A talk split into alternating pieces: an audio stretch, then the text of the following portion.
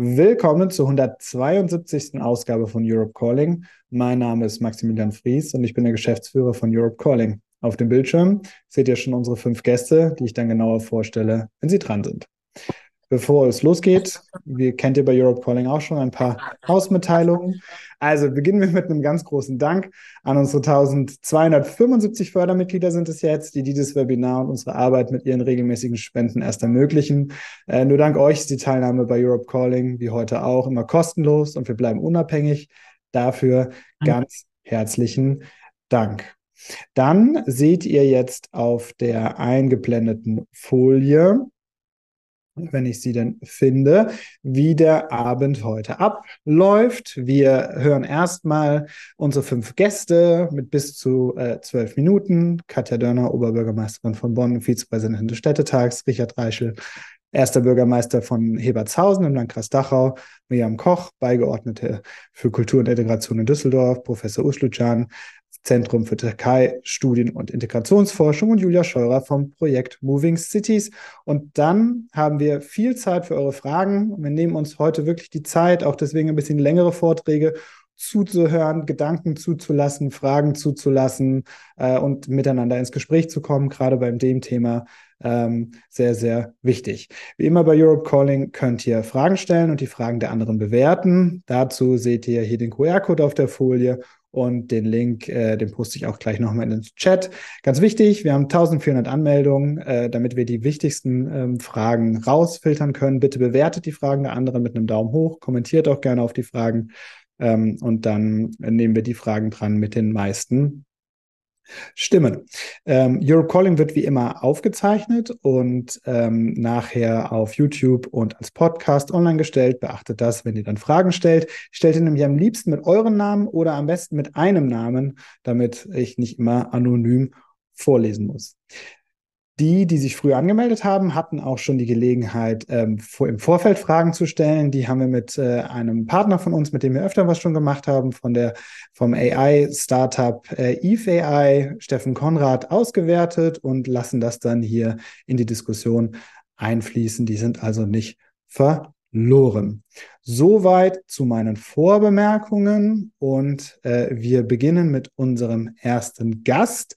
Katja Dörner ist Oberbürgermeisterin der Bundesstadt Bonn für Bündnis 90 Die Grünen und Vizepräsidentin, erste grüne Vizepräsidentin, wie ich gelernt habe, des Deutschen Städtetages und weil man sich unter Städtetag immer sowas vorstellt wie äh, irgendwie Berlin, München und Frankfurt, der kleinste Stadt im Städtetag hat 8310 Mitglieder, Tetero in Mecklenburg-Vorpommern. Und die größte ist natürlich äh, Berlin mit 3,7 Millionen. Ähm, liebe Katja, äh, schön, dass du dabei bist und wir freuen uns sehr auf deine einführenden Worte. Ja, ganz herzlichen Dank äh, für die Einladung.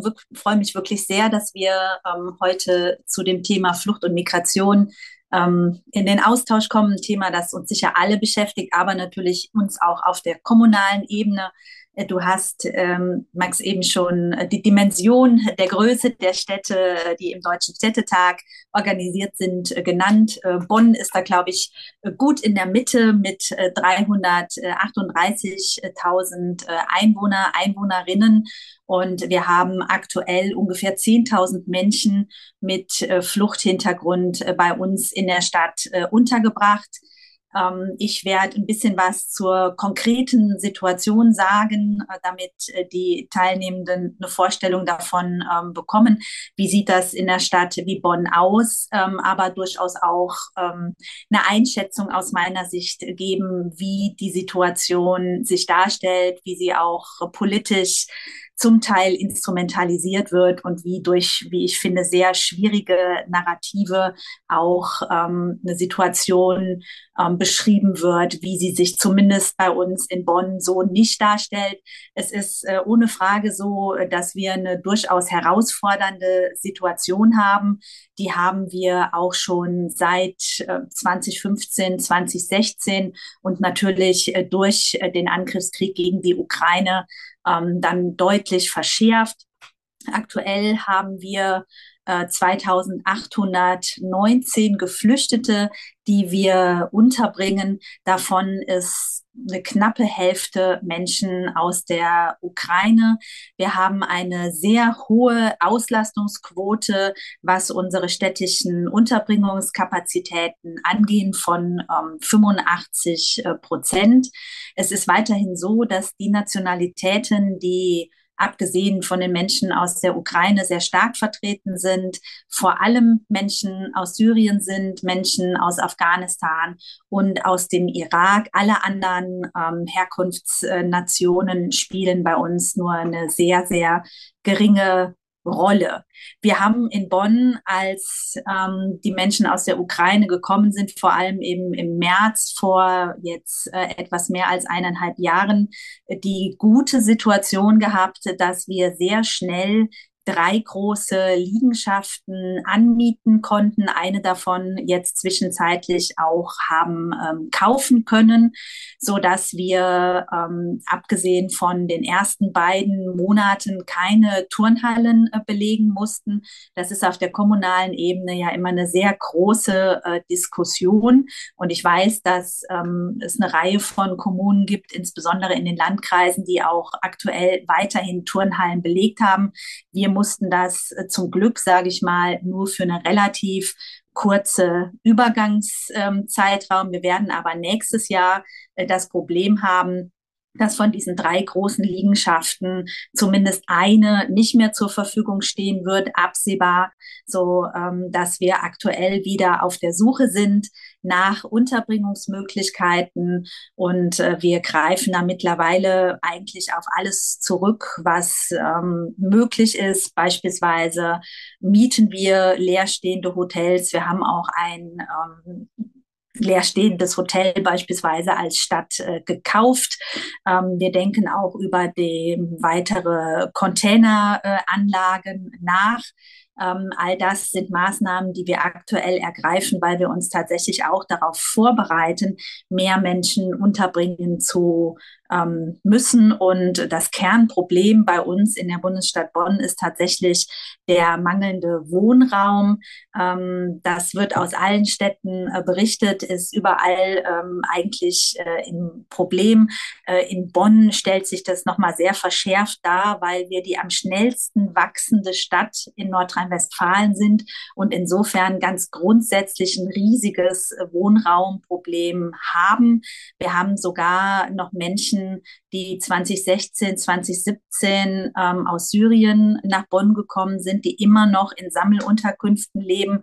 Das ist natürlich eine dramatische äh, Situation. Das kann, glaube ich, jeder äh, sich vorstellen, was das äh, für die Menschen bedeutet, auch für ihre Möglichkeiten, ähm, am gesellschaftlichen Leben teilzuhaben und auch sich äh, zu integrieren, da überhaupt die Möglichkeit zu, zu haben. Und das führt auch immer wieder dieser mangelnde Wohnraum allgemein zu Diskussionen in der Stadtgesellschaft ähm, nach dem Motto, wer wird äh, bevorzugt, wer bekommt äh, überhaupt eine bessere Unterkunft. Also das ist schon eine schwierige Diskussion, die wir zur Frage Wohnraum und äh, Unterbringung von Geflüchteten haben. Wir haben aber weiterhin, und da bin ich wirklich sehr glücklich drüber, ähm, eine Diskussion innerhalb der Stadt, die sehr stark von ähm, Akzeptanz für geflüchtete Menschen äh, geprägt ist. Äh, das hat auch damit zu tun, dass es einen sehr soliden politischen Konsens in der Stadt gibt. Also wir haben ähm, im Stadtrat äh, niemanden, äh, der sich sehr vehement mit äh, irgendeiner Form von Scharfmacherei in die Debatte einbringt, sondern tatsächlich immer eine sehr lösungsorientierte Herangehensweise eigentlich von allen. Wir haben weiterhin ein großes zivilgesellschaftliches Engagement in der Stadtgesellschaft für die äh, Geflüchteten.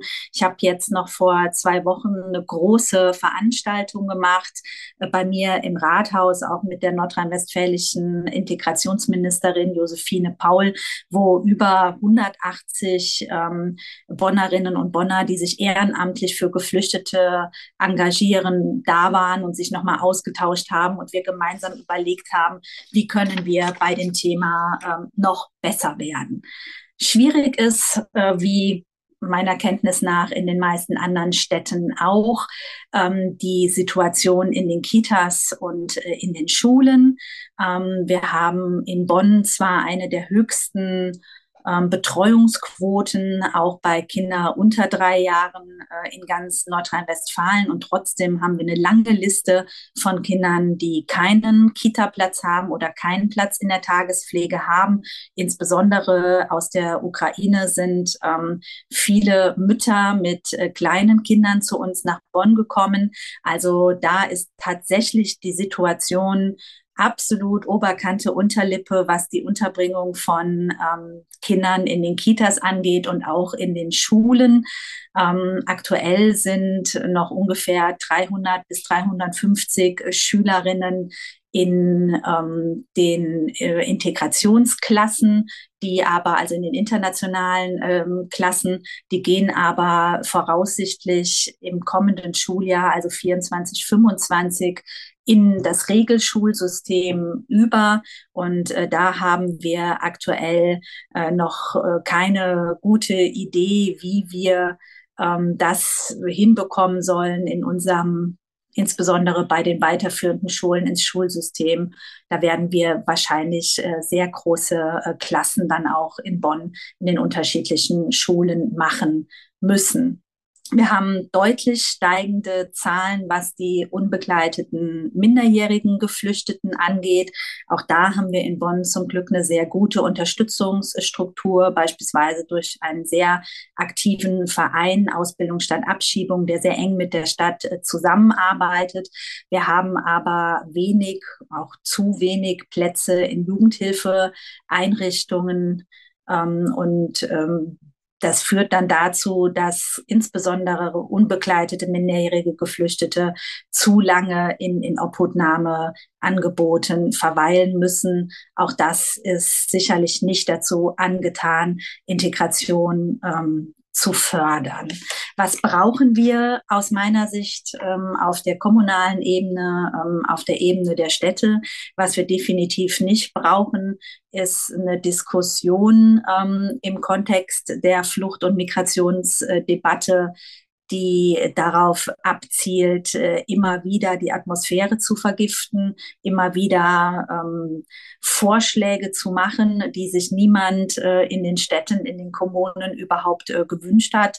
Ähm, ich finde diesen Wettbewerb, äh, wer sich am härtesten gegen Flucht und Migration aufstellt, den wir in den letzten Wochen und Monaten erlebt haben, wirklich extrem schädlich ähm, mit Blick auf die Frage, schaffen wir es überhaupt eine lösungsorientierte Diskussion äh, zu führen, aber auch mit Blick auf die Atmosphäre, ähm, die wir in den Städten haben. Ich habe ja eben schon erzählt, wir hatten äh, diese große Integrationskonferenz und da haben mir tatsächlich engagierte Menschen berichtet, dass sie sich doch dann auch zunehmend dafür rechtfertigen müssen, dass sie sich überhaupt für geflüchtete Menschen äh, engagieren. Und das ist eigentlich eine Diskussion, die ich mir äh, in der Stadt auf keinen Fall wünsche. Wir haben Debatten gehabt, ich nenne jetzt mal das Beispiel ähm, Obergrenze, ja, wo ähm, niemand weiß, wie eine solche Obergrenze, abgesehen davon, dass ich auch nicht sehe, wie sowas äh, rechtmäßig äh, umgesetzt werden kann, verfassungskonform umgesetzt werden kann, äh, wo niemand weiß, wie sowas praktisch realisiert werden soll, bis hin zu der Diskussion um Barzahlungen an Geflüchtete, ähm, oder jetzt auch die Bezahlkarte, die hat äh, von den Städten niemand gefordert. Der Städtetag hat äh, sich sogar explizit so aufgestellt zu sagen, wir wollen das nicht, weil das uns ähm, äh, einen höheren administrativen Aufwand äh, beschert. Und äh, es ist faktisch so, dass auch die Geflüchteten ähm, individuelle Bedarfe haben und natürlich auch die Mittel, die ihnen zur Verfügung gestellt werden, für individuelle Bedarfe ausgeben. Das können wir mit, ähm, mit ähm, äh, den Karten beispielsweise gar nicht administrieren. Ähm, wir haben jetzt aktuell einen neuen Präsidiumsbeschluss äh, gefasst, dass wir sagen, ähm, wir wünschen uns, dass die bestehenden ähm, Bezahlkartensysteme. Es gibt ja beispielsweise sowas jetzt in Hannover, dass die ausgewertet werden, bevor es da einen Rollout in die Fläche gibt. Und ähm, ich persönlich, ähm, wenn das tatsächlich administrativ gut umsetzbar ist und nicht als Gängelungsinstrument genutzt wird, dann kann ich mir das natürlich schon vorstellen, sehe das aber aktuell eher sehr skeptisch und das sieht der Städtetag auch so. Wir begrüßen das, ähm, dass es jetzt Verbesserungen geben soll, was die Integration in Arbeit angeht. Das halte ich wirklich für eine Win-Win-Situation. Äh, die meisten Geflüchteten wollen das, ja, die wünschen sich das. Das wird ähm, natürlich auch die Kommunen absehbar dann finanziell entlasten, sorgt aber auch sicherlich äh, für mehr Akzeptanz, also alle Beteiligte eigentlich äh, eine positive Entwicklung. Wir haben aber beispielsweise weiterhin ähm, große Schwierigkeiten, was die Anerkennung ausländischer Abschlüsse angeht, eigentlich in der Breite. Ähm, meiner Kenntnis nach ist es immer noch so, dass auch die einzelnen Länder äh, das sehr unterschiedlich äh, handhaben. Für Bonn kann ich sagen, dass wir beispielsweise viele ähm, Ukrainerinnen ähm, in Bonn untergebracht haben, die einen pädagogischen, also eine Ausbildung mit einem pädagogischen Hintergrund haben. Äh, das wäre ganz wunderbar, wenn die beispielsweise in Schulen, in Kitas äh, zum Einsatz kommen könnten, insbesondere weil ja auch viele ukrainische äh, Kinder jetzt in den Kitas und in den Schulen sind. Auch das wäre eine Win-Win-Situation, aber auch da sind die Anerkennungsverfahren ähm, immer noch sehr hochschwellig. Finanzen ist natürlich ein riesiges ähm, Thema. Äh, es gibt jetzt die Vereinbarung, dass es eine Pauschale pro Kopf geben soll, 7.500 ähm, Euro. Das soll jetzt wohl auch realisiert werden, trotz des Urteils des Bundesverfassungsgerichts. Diese Pauschale liegt aber weit unter dem, ähm, was wir tatsächlich in der Stadt wie Bonn für Geflüchtete tatsächlich äh, aufwenden. Und ähm, es soll ja auch nur für Neuanträge gelten. Also auch das hat doch dann gravierende Webfehler, die uns ähm, nicht so deutlich entlasten, wie wir uns das als Städte gewünscht hätten. Es ist gut, dass wir jetzt überhaupt eine Pauschale haben, also dieses atmende Finanzsystem, das wir lange gefordert haben. Aber die Summe ist in keinster Weise auskömmlich. Für die Stadt Bonn kann ich sagen, dass wir äh, in den letzten zwei Jahren ähm, für die Unterbringung, Integration von Geflüchteten immer so rund 20 Milliarden, 20 äh, Millionen Euro mehr ausgegeben haben, 20 äh, Millionen Euro mehr im Haushalt haben veranschlagen müssen, als wir vom Land oder vom Bund äh, erstattet bekommen haben. Das ist äh, bei einem Haushalt, der ein Gesamtvolumen von 1,7 Milliarden hat, schon eine durchaus relevante Summe. Und wir haben aktuell in Nordrhein-Westfalen sowieso erhebliche finanzielle Probleme auf der kommunalen Ebene. Ähm, viele Kommunen drohen in die Haushaltssicherung ähm, zu kommen. Also auch da dann viele finanzielle Restriktionen damit ähm, verbunden. Und das ist eigentlich ähm, meine ja mit sehr, sehr große Sorge, äh, dass wir aufgrund der allgemein so schwierigen finanziellen Situation in den Kommunen ähm, harte Sparmaßnahmen umsetzen müssen, Konsolidierungsprozesse äh, umsetzen müssen, die uns dann in eine Situation bringen, wo in der Öffentlichkeit dann doch anders als es jetzt noch der Fall ist, darüber diskutiert wird, ähm, ob wir eigentlich ich sag mal in Anführungszeichen, so viel Geld für Geflüchtete ausgeben wollen, können, sollen. Ähm, das ist wirklich eine Debatte, ähm, die wir tunlichst vermeiden sollten. Und dafür brauchen wir auch grundsätzlich eine bessere finanzielle Ausstattung der Kommunen. Vielleicht ähm, der letzte Punkt, ähm, bevor ich äh, auch zu lange spreche. Wir können ja gleich auch äh, gerne über alle Punkte diskutieren. Ähm, wir haben weiterhin in ähm, vielen Bereichen sehr hohe Standards, ähm, beispielsweise äh, beim Bauen eine ganz praktische, äh, ganz praktischer Punkt ist, dass wir, wenn wir jetzt äh, auch sehr hochwertige Container beispielsweise anschaffen, ähm, wir die aufgrund baugesetzlicher Regelungen und aufgrund von auch Erlasslage ähm, der nordrhein-westfälischen Landesregierung für maximal fünf Jahre nutzen dürfen. Ähm, da würden wir uns auf der kommunalen Ebene mehr Flexibilität ähm, wünschen, also beispielsweise eine Verlängerung äh, der Möglichkeiten, äh, Container zu nutzen. Aber insgesamt, gerade was die baurechtlichen Standards angeht, haben wir doch das Gefühl, da wird sehr kleinteilig äh, reguliert in der Situation, wo es uns eigentlich gelingen müsste, schnell zusätzliche Unterbringungskapazitäten zu schaffen. Hier mache ich mal einen Punkt und freue mich ähm, auf die Diskussion gleich und natürlich auf die Beiträge aller, die heute sich in dieser Diskussion zu Wort melden. Vielen Dank. Danke dir. Sorry, dass ich mich groß gemacht habe. Das ist immer so mein, mein, mein, mein gelbes und äh, rotes Licht. Äh, ganz wunderbar, ganz herzlichen Dank dir. Und dann übergebe ich direkt an Richard Reischel.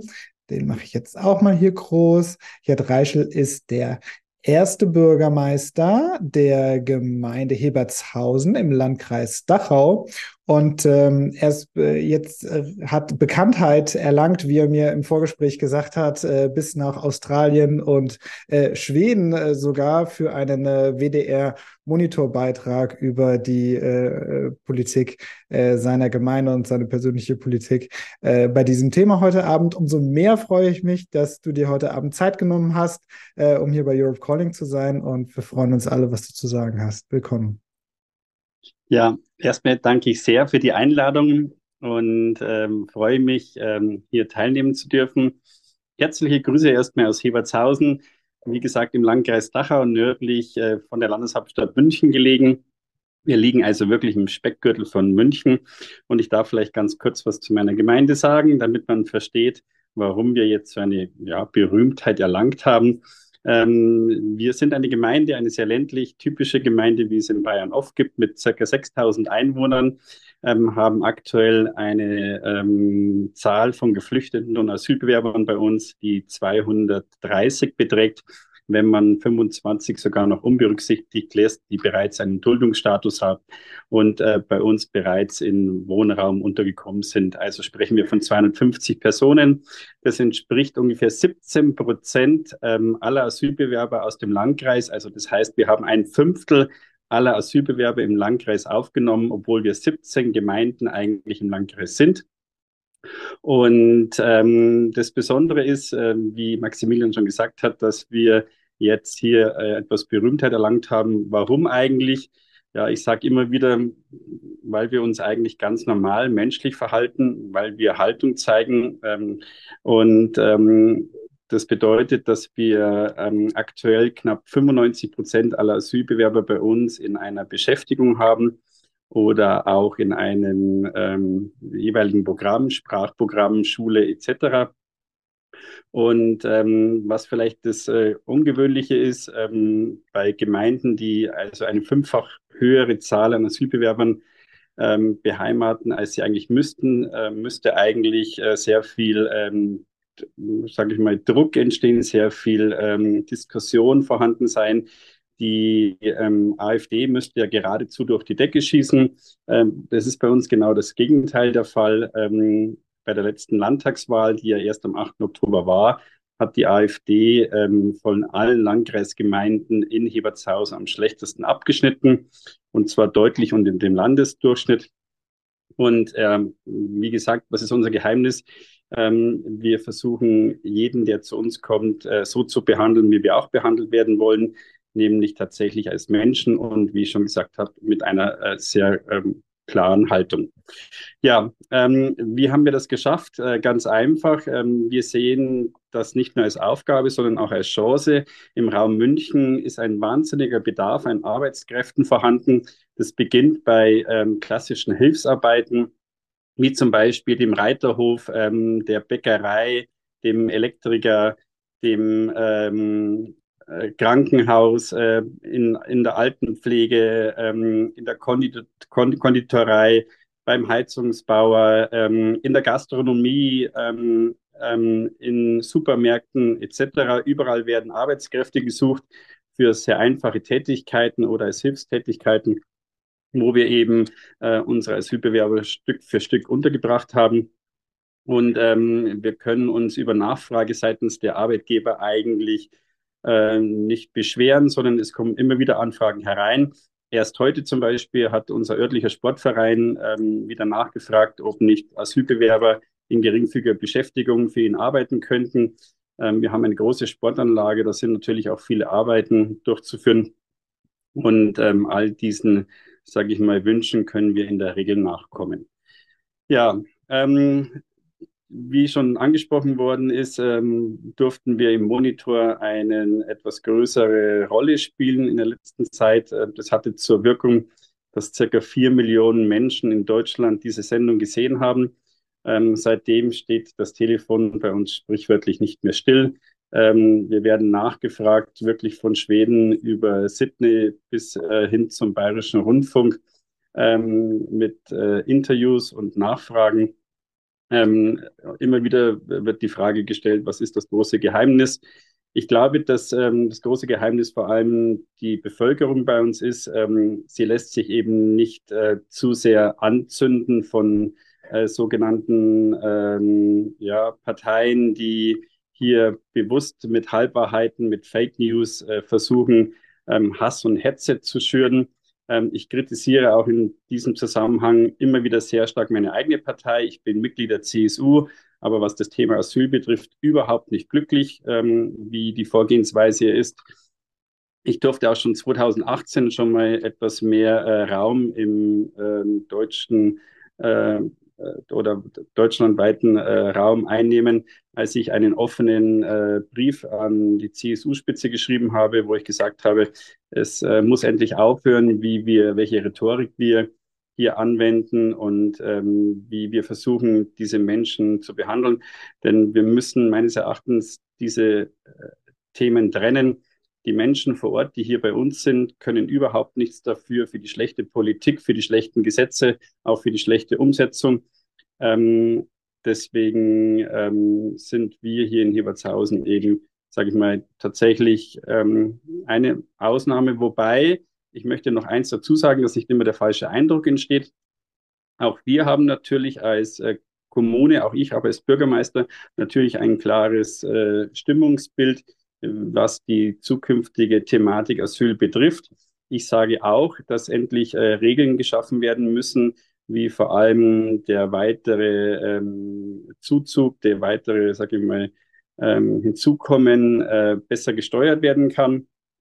Aber grundsätzlich, glaube ich, äh, können wir damit klarkommen, auch im Landkreis. Und es gibt, äh, das ist auch das Schöne, wenn man plötzlich so in den Medien vertreten ist, man hat plötzlich sehr viel Kontakt.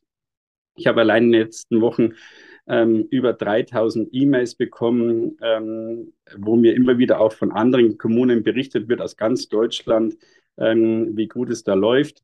Und ähm, da sehe ich eben auch meinen Beitrag, auch an der heutigen Teilnahme, dass es, glaube ich, mal ganz wichtig wird, dass wir endlich dieses Thema Asyl auch mal mit den positiven Aspekten äh, bestücken und vor allem auch versehen und nicht immer nur mit negativen ähm, ähm, ja, äh, Bereichen versuchen, hier ähm, zu agieren. Ja, ansonsten möchte ich mich kürzer halten, weil ich ähm, möchte vor allem zuhören und äh, wissen, was man äh, noch besser machen kann und ähm, wie es andere so machen. Darauf bin ich sehr gespannt. Und deswegen danke erstmal, dass wir uns kurz vorstellen durften und ich freue mich auf die weitere Diskussion. Ganz herzlichen Dank und ich will vielleicht nur noch eins ergänzen. Du hast gesagt, es liegt ganz stark bei euch an den Menschen vor Ort, äh, die sich nicht da anzünden lassen mit, mit allerlei Rhetorik. Und ich glaube, hinzufügen muss man auch, es liegt halt auch an einem Bürgermeister, der sich nicht anzünden lässt äh, von dieser Rhetorik. Von in diesem Sinne äh, ganz herzlichen Dank für deine Arbeit und deinen Beitrag. Und ich übergebe an Miriam Koch. Miriam Koch ist Beigeordnete. Alle, die Kommunalpolitik nicht so gut können, das ist sowas wie eine Dezernentin in anderen Städten. Kannst du mir vielleicht nochmal erklären, wie das so funktioniert. Es klingt ja irgendwie so nur so mit dabei. Ähm, Beigeordnete für, für Kultur und Integration der Landeshauptstadt Düsseldorf. Und ähm, gerade wenn man über äh, die Zeit 2015, 16 ähm, äh, spricht, äh, da war äh, Miriam äh, Flüchtlingsbeauftragte der Stadt Düsseldorf und äh, gibt es ganz viele äh, spannende und tolle Artikel, wo du erklärst, wie was du damals gemacht hast, äh, wie das wie das äh, gelaufen ist und wie der Vergleich zu heute ist. Und deswegen freue ich mich ganz besonders, dass du heute Abend dabei bist, dir die Zeit genommen hast äh, und freue mich jetzt auf das, was du zu sagen hast. Ja, sehr gerne ähm, ja, nenn es Beigeordnete oder nenn es Dezernentin, wenn das geläufiger ist für viele. Tatsächlich war ich äh, 2015 die erste Flüchtlingsbeauftragte der Stadt Düsseldorf, bin dann 2018 Leiterin des neu gegründeten Amtes für Migration und Integration geworden und jetzt seit mehr, seit Mai, glaube ich, 2022 bin ich Beigeordnete für Kultur und Integration. Das heißt, ich habe mein alten Aufgabenbereich auch mitgenommen und bin jetzt auch noch zuständig für die Kultur in dieser Stadt. Ich kann vieles von dem, was Katja gesagt hat, auch für Düsseldorf bestätigen. Ich fange mal auch hier mit den, mit unseren Zahlen an. Ähm, ich zähle nur die Personen, die wir tatsächlich kommunal untergebracht haben. Das sind 2800 Personen äh, im Asylbereich aus allen Herkunftsländern außer der Ukraine dann eben 2650 Personen kommunal untergebracht, ähm, ukrainische Geflüchtete und auch in meinem Zuständigkeitsbereich, und das ist nicht ganz unwichtig, 1400 ähm, wohnungslose Personen, die wir kommunal unterbringen. Ähm, wir haben alle 2015 gedacht, dass das ein historisches Jahr ist und ähm, wir haben dann mit Erschrecken ja feststellen müssen im Februar, dass auch ein Krieg in Europa äh, möglich ist. Russland überfällt die Ukraine und ein paar Tage später waren die ersten Geflüchteten aus der Ukraine auch in Düsseldorf. Wir hatten schon vor dem Krieg die größte ukrainische Community in NRW meiner Kenntnis nach und das hat dazu geführt, dass viele dann eben auch erstmal Düsseldorf angelaufen sind. Ähm, wir haben dann irgendwann, ähm, die, die, ukrainischen Geflüchteten sind ja zunächst, äh, konnten sich ja zunächst sehr frei bewegen. Und wir haben dann irgendwann um Hilfe bitten müssen, als wir 10.000 Menschen in Düsseldorf aufgenommen hatten, davon viele in privaten Zusammenhängen, aber auch eben sehr viele ähm, in, im, im kommunalen Bereich. Wir hatten 2022 dann auch erstmals wieder die Situation, dass wir eine, eine wirkliche Notfallunterbringung machten, machen mussten. Das war an einem Tag, als 1000 Menschen aus der Ukraine angekommen waren und an einem Tag vorgesprochen haben. Und da konnten wir nur noch in eine der großen Messehallen gehen. Das mussten wir für ein paar Wochen machen. Wir haben aber in Düsseldorf seit 2015 keine Turnhallen belegt, weil wir da ja den Beschluss gefasst haben, dass wir die Turnhallen, ähm, die Sportvereine und die Schulen nicht unter Druck bringen wollen ähm, so dass wir darauf seit 2015 verzichten konnten. Wir haben äh, 2022 durch den Zuzug der oder den gezwungenen Zuzug, Zuzug aus der ukrainischen Geflüchteten 100 Millionen Euro überplanmäßig in den städtischen Haushalt einstellen müssen. Äh, Katja hat ja schon auf die Situation der NRW-Kommunen allgemein hingewiesen. Ähm, und ich glaube, wenn ich das aus Düsseldorfer Perspektive sage, Düsseldorf eine der finanzstärksten Kommunen lange Zeit in NRW, ähm, ist auch sehr knapp vor der Haushaltssicherung. Das hat ähm, mit den Ausgaben über die Pandemie, Energiekostensteigerungen, berechtigte Tarifsteigerungen, aber eben auch die zusätzlichen Ausgaben für Geflüchtete zu tun, zusätzliche Ausgaben rechnen grob in wenn es gut läuft, manchmal die Hälfte, aber nicht mehr Erstattungen bekommen über den Land, über das Land und den Bund, so dass es, ähm, dass es in Millionenhöhe, äh, selbst wenn ein Effekt wie über den Krieg in der Ukraine nicht hinzukommt, dass es eben eine eine, ähm, dass es eben mehr Aufwendungen für die Kommune gibt, die wir nicht erstattet bekommen.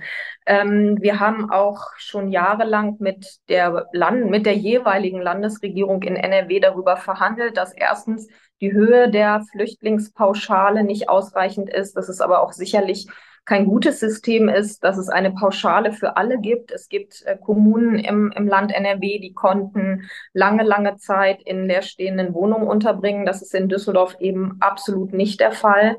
Wir haben äh, neben den Plus, neben den Asylunterkünften und den Unterkünften für wohnungslose Menschen haben wir über 100 Liegenschaften anmieten müssen, Hotels, Apartmenthäuser für die Geflüchteten aus der Ukraine.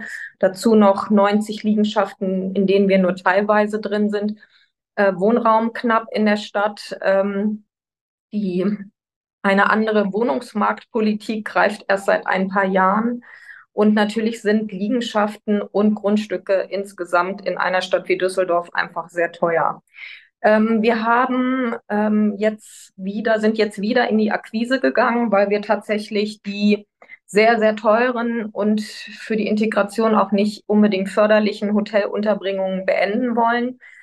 Niemand von uns weiß, wie lange die ukrainischen Geflüchteten noch bei uns sind, ob sie überhaupt in irgendetwas zurückkehren können. Deswegen müssen wir uns auch darauf einstellen, dass ähm, die, diese Menschen länger bei uns bleiben. Vielleicht hier schon mal eine kleine, einen kleinen Blick zum Nahostkonflikt. Auch da, wir haben eine große jüdische Gemeinde in Düsseldorf. Wir haben eine sehr gute jüdische Infrastruktur. Das hat sicherlich auch dazu geführt, dass bereits jetzt wieder Personen von uns untergebracht werden müssen, die entweder nicht nach Israel zurückkehren wollen oder aus Israel schon gekommen sind.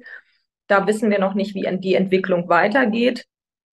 Ähm, aber wir haben eben aufgrund der, des Zuzugs, obwohl wir auch weit über unserer äh, Zuweisungsquote noch liegen durch den Effekt im vergangenen Jahr äh, durch die Geflüchteten aus der Ukraine, sind wir wieder in die Akquise gegangen weil wir uns auf steigende Zahlen einstellen wollen, weil wir aber auch einige Standorte verlieren. Auch wir haben äh, seit 2015 viele Modulanlagen in Containerbauweise gebaut auf städtischen Grundstücken, die eigentlich für eine andere Bestimmung äh, gedacht waren. Und ähm, da gehen wir jetzt sukzessive, müssen wir sukzessive rausgehen. Und wie gesagt, auch die Hotelunterbringung ist unser Ziel, die zu beenden. Das Positive ist, dass wir wesentlich ähm, bessere ähm, Liegenschaften angeboten bekommen, äh, als 2015 das noch der Fall war. In Düsseldorf gab es traditionell auch immer sehr viel Büroleerstand. Das hat jetzt nochmal immens zugenommen. Ähm, Pandemieeffekt. Äh, die die ähm, Büros, die Verwaltungen der Firmen reduzieren ihre, ihre Arbeitsplätze oder ihre ähm, Arbeitsplätze in, oder ihre Flächen für Arbeitsplätze. Und das führt dazu, dass wir günstigere, aber auch qualitativ hochwertigere Angebote bekommen. Wir setzen weiterhin auf dezentrale Unterbringung. Im Moment haben wir Unterbringungen, Unterkünfte von 200 bis gut 400 Plätzen. Ähm, eventuell machen wir jetzt auch ein, zwei größere. Ich glaube, dass die Zahl nicht das Entscheidende ist, sondern wichtig ist, dass man eine gute Struktur in den Unterkünften hat. Wir vermeiden, vermeiden Gemeinschaftsunterkünfte. Familien sollen äh, in der Regel über einen eigenen Bereich Sanitär und Küche verfügen und ähm, Alleinstehende sich höchstens zu zweit ein Zimmer teilen und äh, dementsprechend auch Gemeinschaftsküche und Gemeinschaftsbäder nutzen. Ähm, in dieser Struktur ist es, glaube ich, auch möglich, größere Einheiten, dass größere Einheiten gut laufen. Nochmal ganz kurz zu den Zahlen. Ähm, das ist etwas, was den Haushalt tatsächlich belastet. Wir haben im Moment durchschnittliche Mietkosten für die Personen, die wir in Hotels oder Apartmenthäusern unterbringen von über 100, über 800 Euro pro Kopf pro Monat.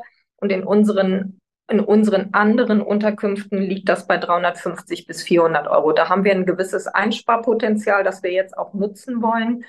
Aber tatsächlich würde ich auch da, Katja, bestätigen, ich sehe keine Überforderung in Düsseldorf aufgrund der Zahlen, sondern nur eine Überdehnung, Überforderung des städtischen Haushalts ähm, weil die finanziellen äh, Ausgleiche durch Land, durch das Land und den Bund einfach nicht ausreichend sind, auch nicht für eine Stadt wie Düsseldorf.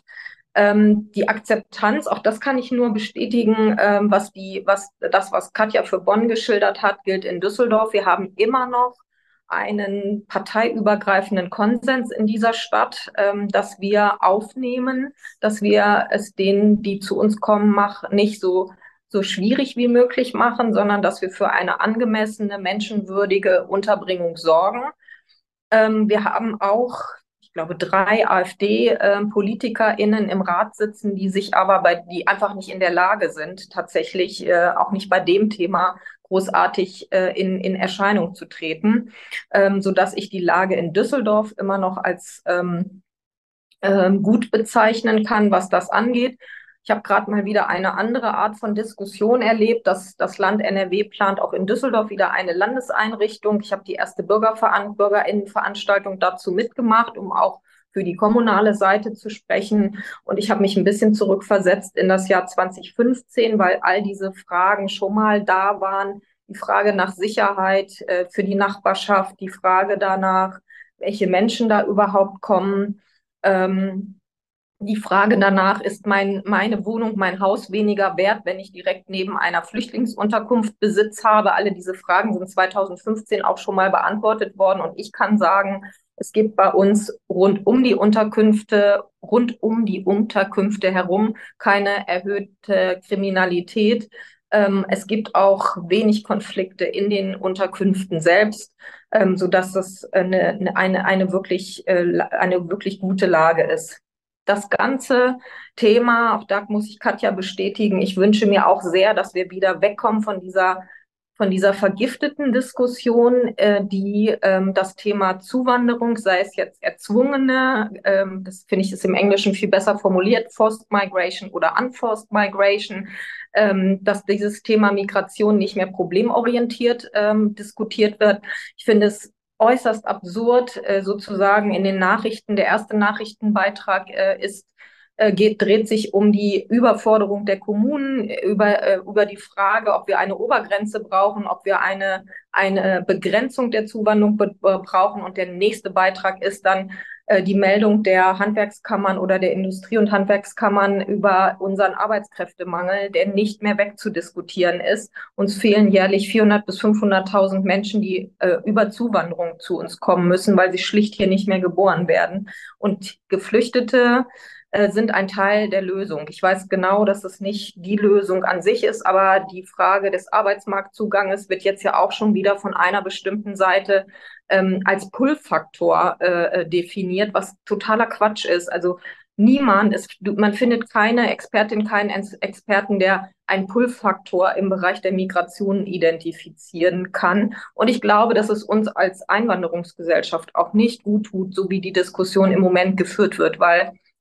wenn jemand in ein Land zuwandern möchte, dann geht, dann, dann, ähm, dann wird diese, diese Entscheidung auch durch das gesellschaftliche Klima allgemein, ähm, allgemein entschieden.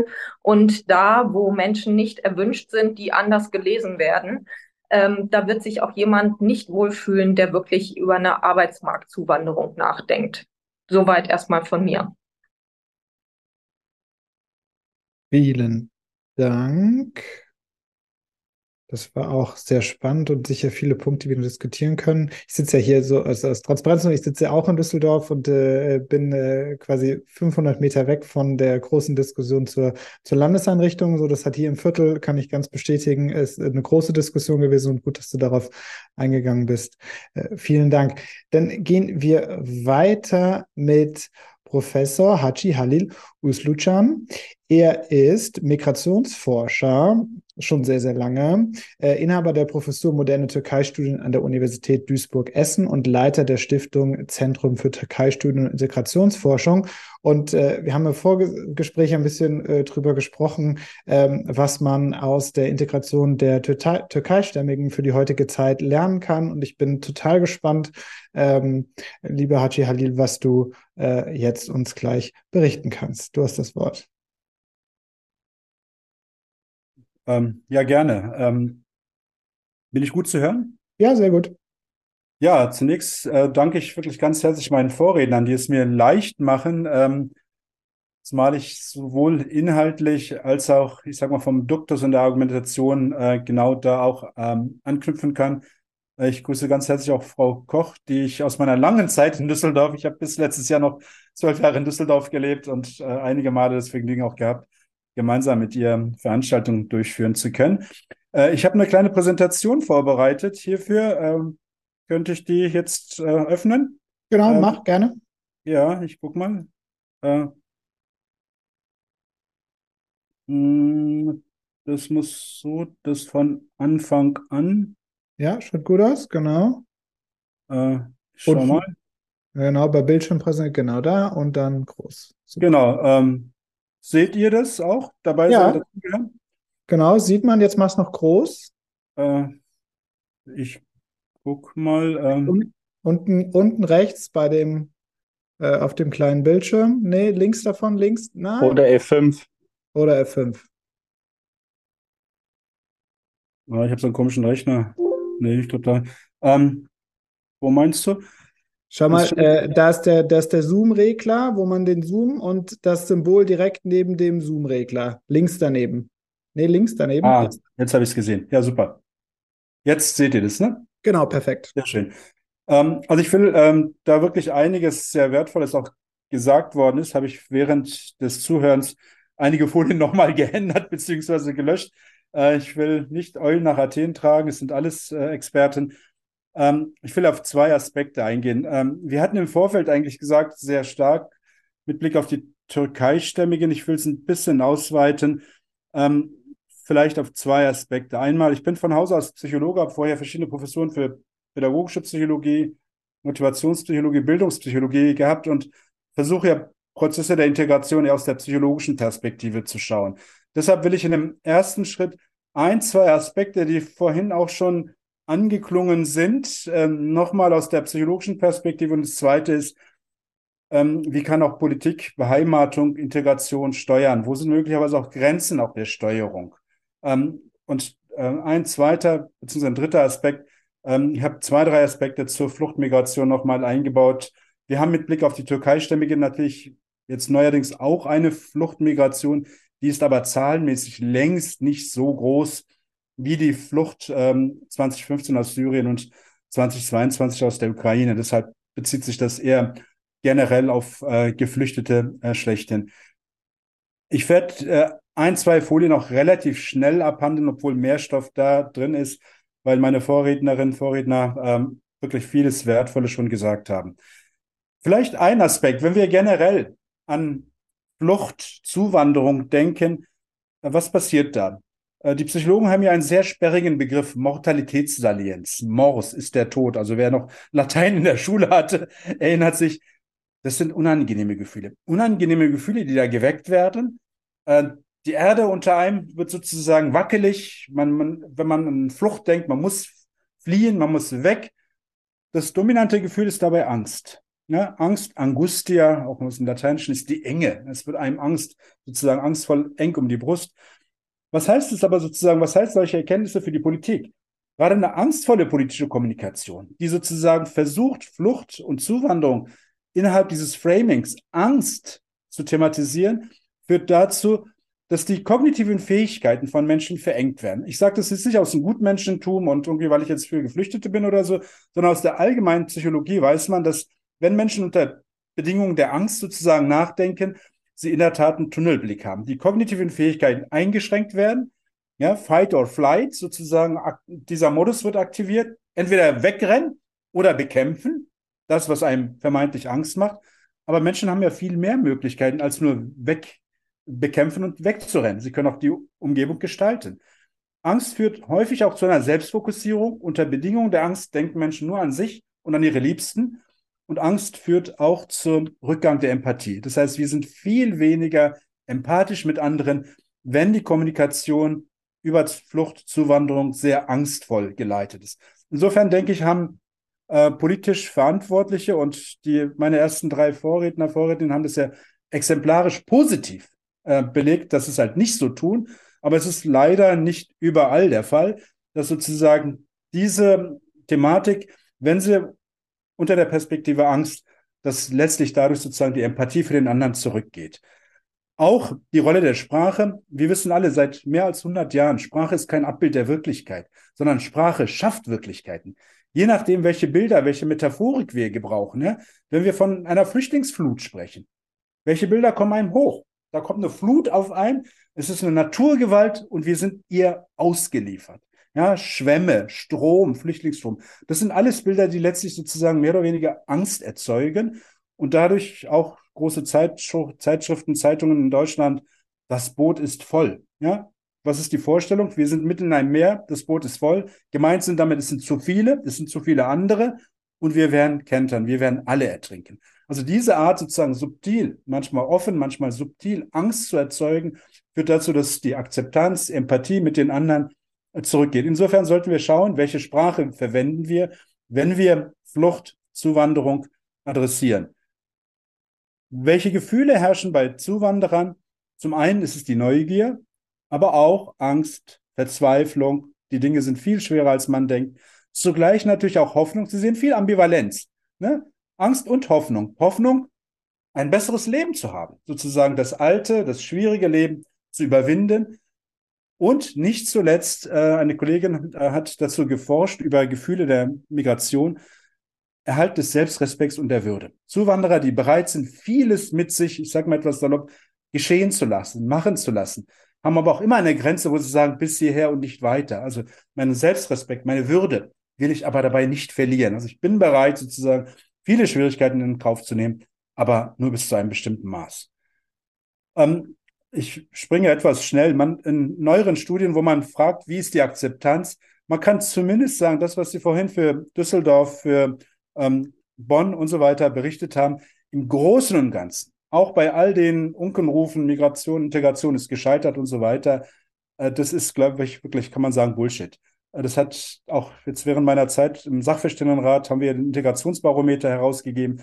Der zeigt auch immer 60, 70 Prozentpunkte. Das heißt also denkbar, Mittelwert wäre 50 auf einer Skala von 0 bis 100. Es ist Luft nach oben. Man könnte der Integration, wenn man eine Note gibt, Schulnote, würde man sagen, so 2 minus, 3 plus. Also es ist nicht so schlecht, aber es ist Luft nach oben, aber es ist nicht gescheitert. Man hat hier in einer Studie gefragt, welche Orientierung sollten Zuwanderer haben.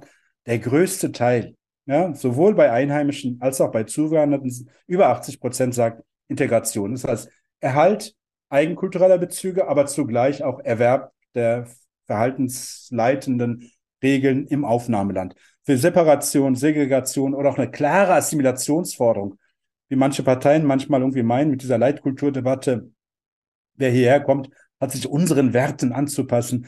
Das ist in der Bevölkerung eher ein kleiner Teil, sechs bis sieben Prozent. Äh, darin sehen Sie, die, das ist eher eine positive äh, Haltung, dass im Großen und Ganzen Integration auch die wünschenswerte Orientierung ist.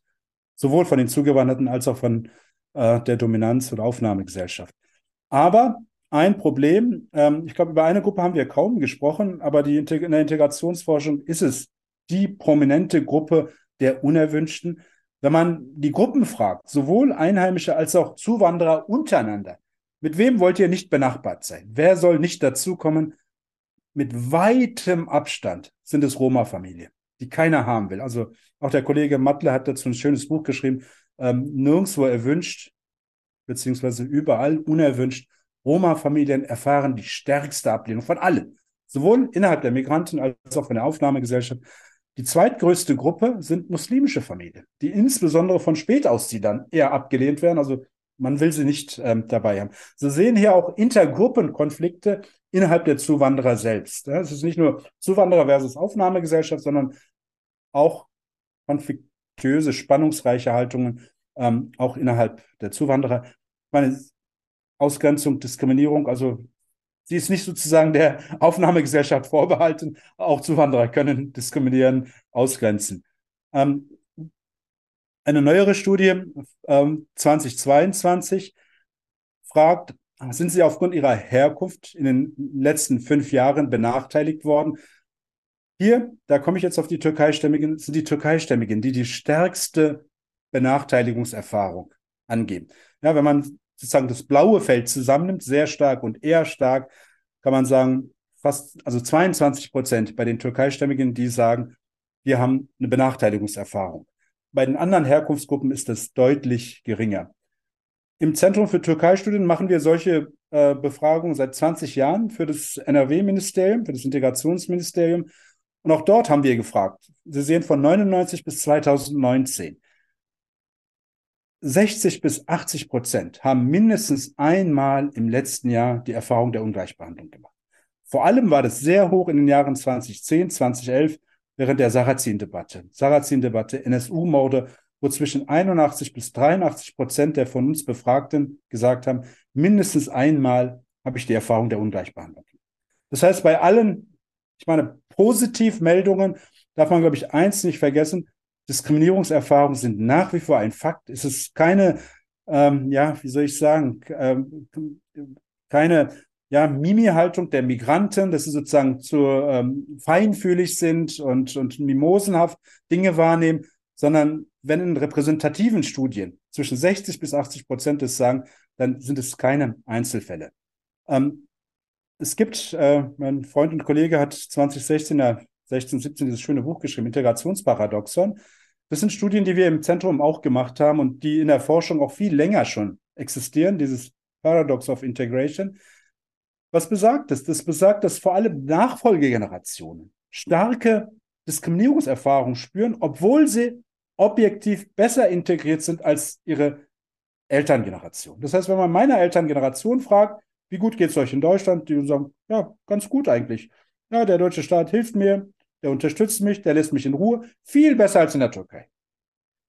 Fragen Sie aber, wie gut Sie Deutsch können, ob Sie deutsche Freunde haben, wie gut Sie Deutschland kennen, ob Sie hier in einem Verein sind. Die objektiven Kriterien sind eher schlecht. Aber subjektives Wohlbefinden ist recht hoch. Fragen Sie aber heute 13, 14, 15-Jährige, die hier aufgewachsen sind, die hier zur Schule gegangen sind, die hier geboren sind. Objektive Kriterien sind gut. Die sprechen super gut Deutsch, die haben deutsche Freunde, sind in einem deutschen Verein und so weiter. Aber sie sagen, ich habe das Gefühl, nicht dazu zu gehören. Ich werde von der Polizei angehalten. Ich werde immer sozusagen nach meiner Herkunft gefragt. Ich werde immer als der andere wahrgenommen. Das heißt sozusagen, unsere Normalvorstellung eines Zusammenfalls von objektiver und subjektiver Integration ist in der Nachfolgegeneration weniger. Das ist das Paradox. Warum? Und die gute Botschaft ist, diese Menschen haben Gleichheitsgrundsätze verinnerlicht. Der 14-jährige Mehmet vergleicht sich ja nicht mit dem Mehmet in der Türkei. Der sagt, was der Sabine, was dem Ralf, was dem Max zusteht, steht mir auch zu. Und wenn ich aber die Erfahrung mache, ungleich behandelt zu werden von der Lehrkraft, von der Polizei, von den Behörden, ja, dann rebelliere ich, dann mucke ich auf.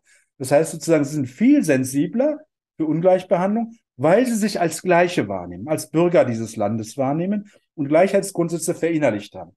Ähnliches könnte man auch für Akademiker sagen, die zwar objektiv gut integriert sind, die aber natürlich den Subtext von Integrationsdebatten sehr gut verfolgen können. Wir haben das für 2019 mal gemacht. Es gab über 100 Sendungen bei Anne Will und Maischberger und wie sie alle heißen, in diesen Talkrunden, die das Thema Zuwanderung hatten. Und es waren nicht immer freundliche Gespräche. Wenn dort beispielsweise, ja, war es gut, dass wir Ausländer geholt haben, dass wir Migranten ins Land geholt haben, ich meine, ich bin jetzt dieses Jahr genau 50 Jahre in Deutschland. Menschen, die hier geboren sind, die dann miterleben müssen, dass über ihre Existenz verhandelt wird, ob es gut war. Die sagen, was müssen wir noch tun? Das heißt sozusagen, die dann also ja, einen Rappel bekommen, beziehungsweise eine Art auch Friktion, äh, Spannung erleben, nicht Dazugehörigkeit erleben, obwohl sie sich als dazugehörig wahrnehmen. Das ist, das zeigt, dass wir hier in einigen Situationen auch ein Auseinanderfallen von objektiver und subjektiver Integration haben. Das heißt also deshalb das Integrationsparadoxon. Ähm, über Diskriminierung ist einiges gesagt worden. Ich fasse es zusammen. Warum ist es nach wie vor ein zentrales politisches, gesellschaftliches äh, Thema? Sie haben mindestens sechsfache Auswirkungen. Einmal, sie beeinträchtigen das Selbstwertgefühl des Einzelnen. Sie senken auch die Integrationsbereitschaft ja, warum soll ich die Normen einer Gruppe teilhaben, teilnehmen, wenn sie mich nicht in ihrer Mitte haben will? Also wenn man auf der einen Seite sagt, integrier dich, aber du gehörst nicht dazu, dann will ich, will ich sagen, ja, warum soll ich mich dann integrieren wollen? Folge ist Reethnisierung. Menschen suchen dann ein anderes starkes Wir. Es kann das Herkunftsland sein, der Islam sein, sonst wie, also eine andere starke Gruppe, dessen Teil sie sind. Ähm, der Arbeitsmarkt ist vorhin erwähnt worden. Sie verhindern die Integration im Arbeitsmarkt. Das hat Volks- und betriebswirtschaftliche Kosten. Ein amerikanischer Nobelpreisträger, Gary Becker, hat mal sehr salopp und sehr schön gesagt, Diskriminierung muss man sich erstmal leisten können. Das kostet was. Das kostet den Betrieben was. Ja? Kluge Köpfe wandern ab, äh, Friktion ist sehr hoch, Krankenstand ist hoch. Man versucht da sozusagen auch die äh, Arbeitsmotivation ist geringer. Für die Regionen ist, ist, es schlecht, wo diskriminiert wird, würde ich als ausländischer Investor möglicherweise meine Belegschaft, die vielleicht divers aufgestellt ist, dort nicht hinschicken oder dort nicht investieren. Image-Schaden. Im Bildungsbereich haben Diskriminierungen, dieses Stereotype Threat, führen dazu, dass die kognitiven Leistungen geringer sind, Menschen sich irgendwann auch mit Bildung nicht mehr identifizieren, ja, andere Hobbys und andere Aspekte stärker machen. Und nicht zuletzt haben Diskriminierungen auch beträchtliche Auswirkungen auf physische und psychische Gesundheit des Einzelnen. Insofern ist das, glaube ich, eine zentrale Baustelle nach wie vor in der Integrationsdebatte, Abbau von Diskriminierung. komme zum dritten Punkt. Habe ich noch zwei Minuten, drei Minuten oder bin ich schon drüber? Äh, bist drüber, aber okay. wenn du es in anderthalb schaffst, mach, mach ja. ja. Also, äh, Flucht, Sie sehen sozusagen immer dort, wo es rot ist, äh, derzeit ungefähr 110 Millionen Menschen auf der Flucht. Ähm, einige Herkunftsländer, Syrien, Ukraine, Afghanistan, Venezuela weltweit. Fünf größte Aufnahmeländer, die Türkei ist beispielsweise auch ein, eines, ist das größte Land, was auch Geflüchtete aufnimmt, auch wenn wir hier Geflüchtete in Deutschland haben. Ähm, was ist das, was sozusagen vor allem Risikofaktoren, ich will nicht auf alles eingehen, der stärkste Risikofaktor in der Forschung für posttraumatische Belastungen bei Geflüchteten ist die fehlende soziale Unterstützung. Ja, das ist sozusagen, das kennt man auch aus der Depressionsforschung. Dort, wo es kein tragendes soziales Netzwerk gibt, sind äh, Anfälligkeiten für Depressionen, für Verstimmungen. Also insofern anhaltender Stress, Trauma, aber fehlende soziale Unterstützung ist das, was Geflüchteten, bei Geflüchteten der größte Risikofaktor bildet. Was kann helfen? Kenntnis, Wissen über Traumata, Kenntnis über Flucht, Fluchtfolgen, individuelle Bedarfe erkennen, aber auch in Aufnahmeeinrichtungen, Berücksichtigung von Ethnien und Religion. Am Beispiel der Geflüchteten aus Syrien, wenn man möglicherweise Sunniten und Schiiten, die sich dort bekämpfen, hier zusammen in einer Gruppe, dann und der eine sieht in dem anderen sozusagen seinen Peiniger, ja, dann ist eine Prolongierung der Konflikte unausweichlich. Hinzuziehung von Dolmetschern, Netzwerke, Austausch, Sprache, Arbeit, aber auch ganz stark Aktivierung von Ressourcen. Ähm, zur, ich hätte sonst noch einige Daten ähm, zur begleiteten, zu unbegleiteten Minderjährigen. Ich will nur auf einen Aspekt hingehen, der mir wichtig ist. Ähm, es gibt einige Studien, die sagen, dass Traumafolgestörungen bei Geflüchteten im Mittel zwischen 30 bis 50 Prozent sind. Ja, wenn wir allein bei einer konservativen Schätzung von 30 Prozent und derzeit hat Deutschland 2,1 Millionen Geflüchtete. Das wären, können Sie schon ausrechnen, roundabout 600.000. Es gibt ähm, Studien, Erhebungen äh, über den Versorgungsbedarf, die psychosozialen Zentren. Sie decken nur, so gut sie auch arbeiten, gerade mal 6 Prozent ab des potenziellen Bedarfs. Das heißt, wir haben eine starke Unterversorgung von Geflüchteten, die traumatisiert sind. Ähm, durchschnittliche Wartezeit sieben Monate, drei Monate höher als in den Richtlinien für Psychotherapie äh, vorgesehen. Ähm, wie kann Politik, Politik kann regulativ, distributiv, kooperativ, aber auch persuasiv über weiche, aktivierende Integrationspolitik, aber auch über explizite Rechtsregeln ähm, Integration, Integrationsprozesse ähm, vereinfachen. Alle anderen Aspekte würde ich jetzt sozusagen, die einzelnen Punkte würde ich jetzt nachher für die Diskussion. Das ist meine wichtigste Folie. Äh, Ihnen zu danken für die Aufmerksamkeit. Wunderbar. Ganz herzlichen Dank. Ein bisschen überzogen, aber. Alles gut. Äh, machst du eine Folie gerade noch, noch einmal aus, bitte. Genau. Ähm, ich will nur sagen, herzlichen Dank auch für diesen, äh, für den, für den nochmal einen komplementären äh, Blick zu dem Ganzen. Nee, das Teilen. Genau, super, wunderbar. Äh, genau, und ich, ich glaube, gerade diese Zahl mit 6% bis bedarfsgedeckt, ich meine, auch der Bedarf äh, in der, in der nicht geflüchteten Bevölkerung ist sehr hoch und ich glaube, da sieht man nochmal, wie groß der Bedarf insgesamt für eine Stärkung äh, der psychosozialen Unterstützung äh, bei Geflüchteten und darüber hinaus ist. Und es ist spannend, dass das zum Beispiel etwas ist, was ich in der Diskussion jetzt mhm. die letzten Monate noch nie gehört habe. Und äh, das ist natürlich auch nochmal ein ganz wichtiger Punkt.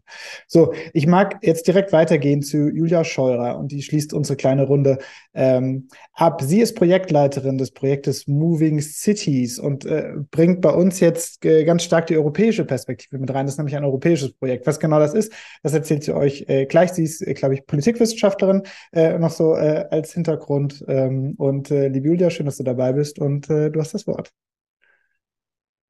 Ja, vielen Dank auch von mir für die Einladung und vielen Dank an meine Vorrednerinnen und Vorredner die alle schon viele wichtige Punkte gemacht haben. Ich werde die Debatte, wie du es gerade gesagt hast, Max, noch um eine europäische Perspektive erweitern. Und weil einige wahrscheinlich das Projekt noch nicht kennen, würde ich anfangen mit einer kurzen Vorstellung des Projekts, was wir eigentlich machen bei Moving Cities. Und weil einige vielleicht auch schon müde werden um diese Uhrzeit, habe ich unsere knalligen Projektfarben mitgebracht und teile auch einmal meinen Bildschirm. So, einen Moment, ich mache es auch noch groß hier unten. So, genau. Ja, das hier ist unsere Landingpage. Moving Cities ist ein Mapping-Projekt. Und hier rechts äh, seht ihr auf der Seite quasi schon das Herzstück des Mappings. Also wir haben 28 ausgewählte Städte. Also die sind alle mit einer Fallstudie auf unserer Webseite zu finden. Und das Kernstück davon wiederum sind die 55 inspirierenden Ansätze, ganz rechts unten zu sehen. Das ist der qualitative Teil des Mappings. Und dann gibt's noch einen quantitativen Teil, die 781 Städte. Das sind alles Städte, die in migrationspolitischen Netzwerken aktiv sind, die eine solidarische Migrationspolitik unterstützen. Und dann wiederum findet man auch die zugehörigen 14 europäischen Netzwerke. Das sind nationale und transnationale Netzwerke, auch nochmal beschrieben, wozu die arbeiten und was die alles machen. Wir haben Ansätze aus zehn Ländern und in sieben Sprachen kartiert. Und ich werde gleich auf der zweiten Seite. Hier wollte ich nochmal einmal ähm, bisschen einordnen, wer steht hinter Moving Cities. Ähm, das finde ich aus verschiedenen Gründen wichtig. Also hier unten einmal, ähm, damit alle verstehen sozusagen, wo wir politisch eingeordnet sind und mit wem und äh, wie wir arbeiten. Unser Trägerverein ist United for Rescue, eine Dachorganisation in der Seenotrettung, die wiederum Spenden sammelt und an Seenotrettungsorganisationen verteilt, die dann mit Missionen auf dem Mittelmeer, Rettungsmissionen unterwegs sind. Und dann äh, könnt ihr noch unsere GeldgeberInnen sehen. Ähm, das ist einmal die Robert-Bosch-Stiftung und dann zwei politische Stiftungen, die Heinrich-Böll-Stiftung und die Rosa-Luxemburg-Stiftung. Ich sage das so prominent an der Stelle, weil es für uns total wichtig ist, herauszufinden, wer arbeitet gerade an diesem Gegendiskurs. Das ist ja heute eine absolut angenehme Runde und ich bin total äh, froh, hier zu sein. Oft ist die Debattenlage ja gerade eine andere und der Gegendiskurs oder diese Meinung ist einfach total unsichtbar. Und zusammen jetzt mit ähm, der Heinrich-Böll-Stiftung, der Rosa-Luxemburg-Stiftung, auch der Robert-Bosch-Stiftung, ähm, hat, hatten wir einfach die Gelegenheit, jetzt im letzten Jahr total viel ähm, ja, politische Arbeit zu machen. Das wollte ich an der Stelle genau einmal sichtbar machen, wo wir da verortet sind. Politisch, ähm, so wo kommen wir her? Wie ist die Entstehungsgeschichte ähm, von Moving Cities? Das Projekt ist 2019 im europäischen Vernetzungsprozess From the Sea to the Cities entstanden, also in der Bewegung sichere Häfen. Und da gab es einfach den Bedarf, eine Sammlung zu haben an progressiven kommunalen Ansätzen ähm, in der Migrationspolitik, die schon funktionieren, die einfach schon praktiziert werden. Einerseits, damit sich ähm, Städte und Gemeinden gegenseitig inspirieren können und man schauen kann, was gibt's da schon für Ideen, können wir die auch bei uns umsetzen. Und dann auf der anderen Seite, und das ist auch, was wir ähm, neben dem so Good Practice Austausch auch machen, damit politische Lobbyarbeit zu machen. Eben nicht nur zu sagen, wir wollen eine andere Migrationspolitik und dann heißt es von allen, das geht nicht, sondern wirklich zu zeigen, es funktioniert schon, es gibt die Ideen schon und das funktioniert an vielen Stellen in Europa total gut. Genau, das habe ich jetzt gerade schon gesagt. Unser Ziel ist also, den Gegendiskurs gegen den Abschottungsdiskurs, den Abschiebediskurs, der gerade total laut ist, zu stärken und dann das große Ziel, auf europäische Migrationspolitik einwirken und diese ähm, zu verändern. Ich wollte jetzt noch mal einmal kurz hier reinzoomen, auf was ich gerade schon angesprochen habe, die 28 ausgewählten Städte und die 55 inspirierenden Ansätze. Das seht ihr, dass da hier nicht ganz Europa abgedeckt ist. Ähm, deswegen noch mal ein paar Hintergründe zu diesem qualitativen Mapping. Diese Ansätze sind exemplarische Ansätze. Ähm, die Daten wurden 2020 und 2021 erhoben von Forscherinnen, die Interviews in den Städten geführt haben mit der Zivilgesellschaft und mit kommunalen AkteurInnen und die auch zu diesen Städten ähm, arbeiten, also zur Migrationspolitik in den Städten arbeiten. Und dann ähm, war ein Kriterium nach Fortschrittlichkeit. Also wie fortschrittlich ist die Stadt im Kontext, ähm, im, im nationalen Kontext im jeweiligen und auch im Themenfeld. Also diese Ansätze sind auf unserer Webseite geclustert in Themenbereiche wie Wohnen, Gesundheitsfürsorge, ähm, auch kommunale Aufnahme, alle möglichen Themenbereiche. Und dann ist das auch ein Mapping, was wächst. Ähm, wir haben das jetzt 2023 einmal aktualisiert, alle 28 Fallstudien. Die Fallstudien sind immer so ungefähr zehn Seiten lang und wir haben dann nochmal eine Analyse gemacht von all diesen Politikprogrammen oder Ansätze, wie wir das nennen. Was waren die jeweiligen Gelingensfaktoren, ähm, warum das so gut umgesetzt werden konnte oder ähm, warum die Städte damit erfolgreich waren. Und wir haben die, ähm, die jeweiligen Ansätze jetzt aktualisiert oder die, diese Fallstudien und trotzdem auch wenn manche Ansätze jetzt nicht mehr äh, praktiziert werden, gerade nicht mehr umgesetzt werden, bleiben die Ansätze natürlich trotzdem total wichtig, einfach um zu sehen, welche Ideen gab es zu verschiedenen Problemen schon, die schon mal gut funktioniert haben. Ähm, ihr werdet auch gleich sehen, was ich meine, mit was, äh, wo sich die politische Lage schon dramatisch verändert hat zu teilen. Aber ich möchte erst einmal nochmal auf diesen Netzwerkbereich bei uns auf der Webseite eingehen. Wir haben 14 Netzwerke kartiert die sich eben für eine progressive, solidarische Migrationspolitik in Europa einsetzen. Ein Netzwerk würde ich an der Stelle gerne besonders hervorheben. Das ist das äh, Netzwerk ähm, Internationale Allianz sichere Häfen, International Alliance of Safe Harbors, kurz IASH. Und da arbeiten Kommunen aus europäischen Ländern gemeinsam für eine aktive Rolle der Städte in der europäischen Migrationspolitik und ich betone das an der Stelle so sehr, weil sich das Netzwerk sehr unterscheidet von anderen migrationspolitischen Netzwerken, ähm, weil der Anspruch des Netzwerkes ist, sich in die Migrationsdebatte politisch einzumischen und Forderungen zu stellen. Also klar, einerseits ähm, Good Practice Austausch, auch so wie macht ihr das in den verschiedenen ähm, thematischen Bereichen zu den ähnlichen Herausforderungen, aber auch wir wollen uns eben, wir sind nicht einverstanden mit der Migrationspolitik auf EU-Ebene, ähm, wie sie gerade gedra äh, gedraftet wird. Also gerade auch bei der Reform des gemeinsamen europäischen Asylsystems, momentan bei der GIAS-Reform, sind wir nicht einverstanden und wir haben andere Forderungen. Und das andere Besondere an diesem Netzwerk ist die enge Zusammenarbeit mit dem zivilgesellschaftlichen Netzwerk From the Sea to the Cities, oder From the Sea to the City, wo auch Moving Cities wie auch die Seebrücke oder Sea-Watch, ähm, Europe Must Act, viele NGOs Mitglied sind. Wir waren jetzt gerade mit diesem ähm, Städtebündnis in Brüssel und haben dort ähm, eine zweitägige Konferenz ähm, gehabt, also auch Go-Practice-Austausch. Das Motto der Konferenz war Heading into the 2024 Elections. Also damit sind die EU-Wahlen gemeint, Solidarity Cities Reshaping Migration in Europe. Und da waren zehn äh, Städte vertreten und wir haben da Lobbygespräche geführt mit der EU-Kommission und mit dem, mit Abgeordneten des EU-Parlaments von der Fraktion, von der europäischen Fraktion der Grünen, der S&D und der Renew-Gruppe auf Parlamentsebene und dann mit äh, Beate Minder, und ihrem äh, Team auf Seiten der Kommission, also mit der stellvertretenden Generaldirektorin für Migration und Inneres.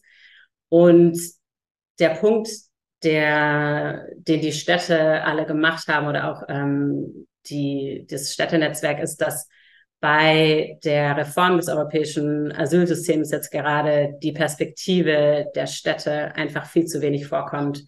Städte als der, Städte und Gemeinden als der Ort, in dem Integrations- oder Inklusionspolitik dann real stattfindet. Einfach super wichtige Akteure, die kaum mit einbezogen sind ähm, in diese Reform. Und genau, haben sich da quasi aufs äh, Tableau gesetzt und haben Forderungen gehabt und Kritik auch an der GEAS-Reform. Einmal die Sorge, dass mit der Reform, wenn sie so jetzt umgesetzt wird, wie es aussieht, so wie sie gerade aussieht, dass ähm, noch viel mehr irreguläre ähm, Migration ähm, zu erwarten ist in den Städten, also illegalisierte Personen, die sich nicht mehr trauen, in dem restriktiven System Asylanträge zu stellen, aber auch ähm, Forderungen gestellt für direkte EU-Finanzierung ähm, in die Städte, für Infrastrukturprojekte, zum Beispiel für Schulen, weil das einerseits natürlich so die Schulplatz, fehlende Schulplätze, fehlende Kitaplätze Thematik angeht, aber andererseits auch einfach allen, auch der Aufnahmegesellschaft zugutekommt und dementsprechend auch den Diskurs, den Willkommensdiskurs weiter stärken wird. Das jetzt nur, ähm, ich habe auch nicht so viel Zeit, aber so als ein paar der wichtigen ähm, Forderungen, die da gestellt worden sind. Und ähm, das war jetzt im Oktober in Brüssel. Im November hat sich ähm, die Allianz zusammen mit vielen französischen Städten wieder getroffen in Villeurbanne. Das ist eine kleine Stadt äh, direkt bei Lyon. Und da ähm, die Deklaration ähm, auf Villeurbanne herausgegeben. Und das war eben das, es gab schon mal ein ähm, Palermo-Statement und das zweite war jetzt eben das Villeurbanne-Statement. Der Untertitel ist schon For a Humanitarian Asylum Policy in Europe. Also einfach ähm, das, was einfach so wenig passiert, dass sich Städte wirklich auf europäischer Ebene ähm, ja für eine andere Migrationspolitik aussprechen und da auch eben wieder mit ähm, verschiedenen Forderungen. Ich habe noch ähm, einige europäische Stadtbeispiele mitgebracht, weil das auch eine Frage war, jetzt äh, neben ähm, Beispielen deutscher Städte nochmal auf europäischer Ebene zu gucken, was gibt's da für spannende Ansätze. Und das sind jetzt hier exemplarische Beispiele. Ich werde jetzt auch nicht ins Detail gehen, aber ich lade alle ein, gerne bei uns auf der Seite zu gucken. Man kann dann jeweils zu der Stadt eben diese Fallstudie lesen von ungefähr zehn Seiten und dann nochmal runtergebrochen die Ansätze jeweils und die Gelingensfaktoren. Ähm, wie ist es dazu gekommen, dass das umgesetzt werden konnte? Und jetzt hier einmal ähm, exemplarisch ähm, vier Städte. Die ersten drei sind in unserem Mapping. Die letzte Zagreb äh, ist gar nicht Teil unseres Mappings. Äh, dazu gleich am Ende nochmal was.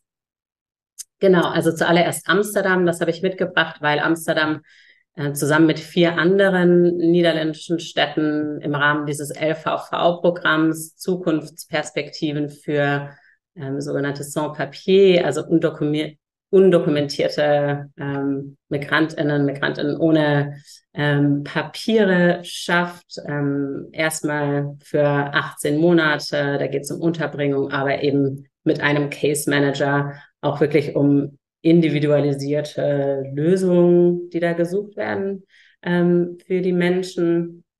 Also zu ähm, diesem riesigen Themenbereich ist das ähm, ein Programm, was relativ gut funktioniert im niederländischen Kontext. ist auch die Frage, wie sich das jetzt entwickeln wird ähm, mit dem Programm. Ich habe Palermo mitgebracht. Ähm, Palermo hat sich ähm, total stark gemacht für eine, also auf europäischer Ebene, für einen tiefgreifenden Wandel der EU und auch nationalen Politik und hat sich gegen die Politik Italiens gestellt unter Salvini, ähm, Palermo als eine der wichtigsten Hafenstädte, ähm, wo auch viele der Seenotrettungsschiffe einlaufen und hat sich eben, obwohl das eigentlich nicht in der Kompetenz Palermos war, dafür ähm, genau erklärt, dass das Schiff einlaufen kann, obwohl ähm, das gegen die nationale Direktion war. Ähm, Leolando, äh, Leo, Luca, Leo Luca Orlando, der damalige Bürgermeister, hat einfach eine super wichtige Rolle auch in der Vernetzung mit der Zivilgesellschaft unter den Städten gespielt der ist ähm, leider nicht mehr im Amt. Und da hat sich die äh, Lage leider dramatisch verändert. Ähm, das ist quasi jetzt eins unserer Gelingensbeispiele gewesen für, wie können sich Städte in einem restriktiven nationalen Kontext progressiv äußern und was sind ähm, ihre Strategien, was hat da schon gut äh, funktioniert. Es gab auch eine ähm, Palermo Declaration, auch mit eben Forderungen und da war äh, Leo Luca Orlando immer ähm, vorne mit dabei. Jetzt gibt es einen neuen Bürgermeister, Roberto Lagallo, und da sieht die Situation sehr anders aus. Trotzdem bleiben diese Ansätze natürlich total wichtig, um davon zu lernen. Ich habe außerdem noch Zürich äh, mitgebracht, weil ähm, Zürich schon total lange an einer City-ID arbeitet, wirklich schon viele Jahre. Das ist ein total langer Prozess. Das zeigt sich jetzt auch in anderen Städten, wo das sehr zäh ist. Es gab 2022 eine Volksabstimmung in Zürich, wo sich die Stadtbewohnerinnen dafür ausgesprochen haben, dass über drei Millionen Franken jetzt eingesetzt werden, um ähm, neben diesem, also neben dem, was bereits ausgearbeitet ist, zu gucken, wie kann das real umgesetzt werden, dass tatsächlich alle ähm, Züricher und Züricherinnen eine City-ID bekommen können und dementsprechend auch für diese, ähm, was der Ausgrenzung entgegengesetzt wird, dass alle eben dokumentierend sein können in der Stadt und auch ähm, erleichterte Zugangsbedingungen zu verschiedenen Angeboten damit einhergehen. Das ist noch in der Mache. Aber jetzt zum Beispiel auch ähm, Bern hat nachgezogen und Berlin sind auch gerade Machbarkeitsstudien in Arbeit.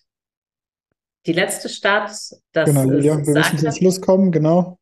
Ja, ich bin auch fertig, genau. Das ist das Letzte, was ich noch sagen wollte. Zagreb ähm, habe ich mitgebracht, auch wiederum als Beispiel, wie Städte es schaffen, in einem sehr restriktiven nationalen Kontext Migrationspolitik zu machen. Auf kroatischer Ebene ähm, gibt es weder äh, eine funktionierende Migrationspolitik, aber auch keinen Plan oder auch ähm, genau keine funktionierende Gesetzgebung. Und da ist die Stadt ähm, quasi eingesprungen und haben diese Lehrstelle gefüllt mit einem Actionplan 2022 und 2023. Und da waren Stadtvertreterinnen auch mit uns in Brüssel, um über diese um Inspiration jetzt tatsächlich aus anderen europäischen Städten zu bekommen, weil sie einfach total festgesteckt sind und absolut handlungsunfähig waren und jetzt eben diesen Weg gehen, wirklich auf Stadtebene, was Arbeitsmarkt, Integration angeht und Unterbringung, eigene Lösungen zu entwickeln. So, ich, ähm, genau, Max das schon gesagt, ich bin auch fertig. Meine allerletzte Folie ist nur noch der, die Webseite. Das kannst du aber auch gleich wieder ausblenden. Man findet das einfach unter dem Namen und genau, hier sind noch unsere Social Media Kanäle. Wunderbar. Ich danke dir vielmals für diesen europäischen Blick. Du kannst die Folie, äh, kannst gerne nochmal den, den Link in den Link dann in den Chat gleich mhm. reinposten, dann alle die Folie gerne aus. Wunderbar. Herzlichen Dank. Äh, ich treibe so ein bisschen, damit wir noch schön Zeit für Diskussion haben, weil wir haben jetzt, äh, denke ich, fast äh, 100 Fragen jetzt und auch noch äh, aus, dem, aus der vorherigen Fragensammlung. Also ganz großartig. Vielen Dank für alle eure Beiträge. Und hier gibt es, also erstmal möchte ich euch nur spiegeln, falls ihr das nicht gesehen habt. Hier gibt es viele positive äh, Lob und äh, ähm, ja, für die positive Kommunikation, für die positiven Beispiele. Ähm, Meliha Demir schreibt, ähm, äh, sehr viele gute Punkte, ähm, die zum Nachdenken anregen, bitte nicht ausbremsen. In dem Sinne habe ich das jetzt auch so ein bisschen moderiert. Also äh, hier wurde sehr geschätzt, äh, was ihr alle ähm, beigetragen habt. Wir machen das jetzt so, wir haben die schriftlichen Fragen in Slido, da gehe ich jetzt mal ein bisschen durch, dann noch ein paar schriftliche Fragen, die wir da aus der ersten Fragensammlung haben und dann, wenn wir Zeit haben, vielleicht noch ein paar mündliche Fragen. Organisatorisch mache ich so, ich stelle Außer wenn es wirklich eine Frage an eine einzelne Person ist, stelle ich euch nicht die Fragen einzeln, sondern ihr könnt gerne das Handsymbol hier benutzen. Also äh, das geht jetzt an hier unser, unser Panel und dann meldet ihr euch und wenn die das schon gesagt wurde, was ihr sagen wollt, ist es auch nicht schlimm. Wir machen einfach mehrere Runden ähm, und dann ist das, ist das am natürlichsten. Ich fange jetzt mal äh, gleich an mit, also mit dem, mit dem Teil der Fragen, das wirklich die sehr, sehr viele Menschen beschäftigt, ist, ist das Thema ähm, Arbeitsaufnahme die so top gewotete Frage, leider keinen Namen angegeben, finde ich aber trotzdem auch eine wichtige Frage hier. Geflüchtete Frauen mit pädagogischen Berufen gibt es auch aus dem Iran und Syrien. Ich würde mir wünschen, dass auch sie die Chance bekommen, einen Einstieg in ihren ursprünglichen Beruf zu finden, nicht nur die ukrainischen Frauen. Und mh, hm, wieder leider jemand äh, anonym, anonym, aber ich nenne ihn jetzt einfach mal Stefan. Wir, wir schaffen ähm, eine Frage an, an, an Herrn Reichel, aber ich glaube, das ist eine Frage, die ja alle sehr beschäftigt. Wie schaffen Sie es in Hebertshausen, die Flüchtlinge so schnell in Arbeit zu bringen? Man hört ja immer wieder, dass die Flüchtlinge relativ lange nicht arbeiten dürfen, beziehungsweise von der Ausländerbehörde dabei Hindernisse in den Weg gelegt bekommen, anstatt zu unterstützen. Und wir haben auch einige Fragen dazu, auch was Herr Reischel erwähnt hat, und das ist, glaube ich, auch was für die, vielleicht auch für die anderen ähm, Städte hier, äh, die Frage der, der geringfügigen Beschäftigung. Also inwieweit ist das, äh, ist das so, dass es dann einen ersten Schritt gibt? Wie kann das genutzt werden? Ist das in Bayern irgendwie vielleicht anders äh, als in NRW? Also wie, wie ist dieser Weg äh, in den Arbeitsmarkt? Was hat sich da jetzt auch gesetzlich verändert? Vielleicht machen wir noch mal eine Runde zum, äh, zum Thema Arbeitsaufnahme. Wer mag denn mal beginnen? Vielleicht Herr Reichel mal als erstes. Ja, gerne. Also grundsätzlich ähm, kann ich das kurz erklären. Eine Vielzahl unserer Geflüchteten äh, sind schon länger als diese bisherigen neun Monate in Deutschland oder in der Gemeinde Hebertshausen und deswegen von diesem Arbeitsverbot nicht mehr betroffen. Und ähm, es gibt natürlich aber auch eine nicht unerhebliche Anzahl von äh, Personen bei uns mit Arbeitsverboten, die also aus sogenannten sicheren Herkunftsländern kommen. Ähm, für die haben wir natürlich trotzdem auch eine Tätigkeit gefunden. Die dürfen halt dann nur eben nicht mit einem Vertrag, ähm, Arbeitsvertrag versehen werden, sondern dürfen in dieser sogenannten ehrenamtlichen Schiene arbeiten. Ähm, für 80 Cent. Und das Erstaunliche ist ja, was dabei entsteht, ist, dass wir der Bevölkerung damit eines zeigen konnten, nämlich, dass diese Menschen äh, ihnen nichts wegnehmen, sondern ganz im Gegenteil sogar äh, vieles geben. Und ähm, bei uns ist es ganz selbstverständlich, dass Asylbewerber mit uns Spielplätze bauen. Und man muss sich das mal ein bisschen vor Augen führen. Das sind Spielplätze, die äh, Kinder in der Regel aus äh, unserer Gemeinde benutzen und ähm, viele Asylbewerber werden nie die Gelegenheit haben, hier ihr Kind auf diesen Spielplatz zu bringen oder werden nie ein Kind haben. Und äh, trotzdem äh, erklären sie sich dazu bereit. Und ein zweites Beispiel ist, wir äh, führen regelmäßig und ähm, jährlich ähm, so ähm, Ramadamas durch. Das ist praktisch eine Aktion, um die Fluren und die, die Stadt praktisch und Gemeinde von äh, Müll zu befreien. Und auch dort ist eine sehr hohe Anzahl von Asylbewerbern vorhanden. Und ähm, am Ende ist die ehrenamtliche Tätigkeit auch etwas ganz Wichtiges, was den Asylbewerbern oft viel Bestätigung und auch irgendwie ähm, auch ähm, ja eine, ein gewisses Ankommen ähm, äh, gibt, nämlich äh, zum Beispiel bei uns in der Feuerwehr Hipperzhausen haben wir Asylbewerber, die mit uns hier gemeinsam Feuerwehrdienst ähm, durchführen. Ähm, und ähm, das ist wahrscheinlich sogar mit einer der wichtigsten Punkte in der gesamten Geschichte, wie wir sie betreiben, weil wir eben damit der Bevölkerung ganz klar zeigen, diese Problem, diese Menschen sind nicht das Problem, sondern diese Menschen sind die Lösung auf viele unserer Probleme, dass wir eben zum Beispiel im ehrenamtlichen Bereich keine Menschen mehr finden, dass wir im Betreuungsbereich für Pflegende ähm, keine Personen mehr finden, dass wir zum Beispiel eben auch niemanden mehr haben, der ähm, in der Früh unsere Brezen und Semmeln äh, bäckt. Ähm, und ähm, wir haben eine Bäckerei im Ort, sind 90 Mitarbeiter aus 17 verschiedenen Nationen. Also, ähm, und am Ende muss ich da immer vor allem einen loben, das ist unser Peter Bad aus dem Helferkreis. Der ist seit zehn Jahren nichts anderes mehr als ein hauptamtlicher Integrationsbeauftragter. Er kennt mittlerweile alle Tricks und Möglichkeiten, und ähm, wenn man mich immer fragt, was ist der größte Kritikpunkt, den ich habe, dann sage ich immer diese unsinnigen Quatsch mit diesem Arbeitsverbot. Ähm, man sollte endlich das ähm, beiseite schieben, endlich dieses Arbeitsverbot beenden, weil ähm, unsere Betriebe müssen schon bald wirklich ähm, zusätzliches Personal einstellen, nur damit man äh, Asylbewerber einstellen kann. So kompliziert und komplex ist es, ähm, ganz abgesehen davon, dass man zum Teil überhaupt keine Termine bei der äh, Ausländerbehörde etc. bekommt.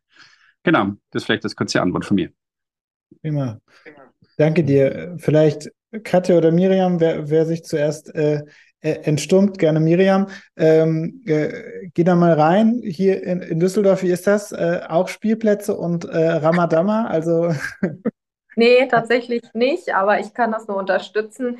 Ähm, einmal aus der Perspektive der Geflüchteten. Die, die Aufnahme der UkrainerInnen zeigt ja, dass es auch anders gehen kann. Ich lasse jetzt mal die EU-Ebene weg, aber natürlich wäre die Frage, ob man unser System insgesamt äh, reformiert. Und wir hatten immer mal wieder Situationen in den vergangenen Jahren, wo ich wirklich daran geglaubt habe, dass sich etwas verbessert und es ist leider immer eher wieder verschärft worden. Aber Menschen ähm, ähm, eine Arbeitserlaubnis, eine befristete Aufenthaltserlaubnis zu geben und damit verbunden eine Arbeitserlaubnis und nach zwei oder drei Jahren stellt man dann fest, ob diese Person ihren Lebensunterhalt äh, wirklich selber erwirtschaften kann. Das wäre meiner Ansicht nach für viele von denen, die bei uns sind, das richtigere System. Es wird immer eine, eine ein Asylrecht geben müssen.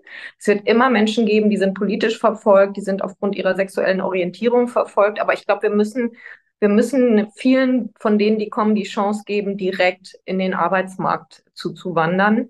Ähm, und ähm, das würde jetzt mal die Perspektive gewechselt. Ähm, ich bin auch zuständig für die Ausländerbehörde in Düsseldorf. Ja, wir tun uns unfassbar schwer mit all denen, die noch über Arbeitsverbote äh, laufen. Aber das hat was damit zu tun, dass das Ausländerrecht eins, eins der komplexesten ist und sich in den vergangenen Jahren immer und immer weiterentwickelt hat.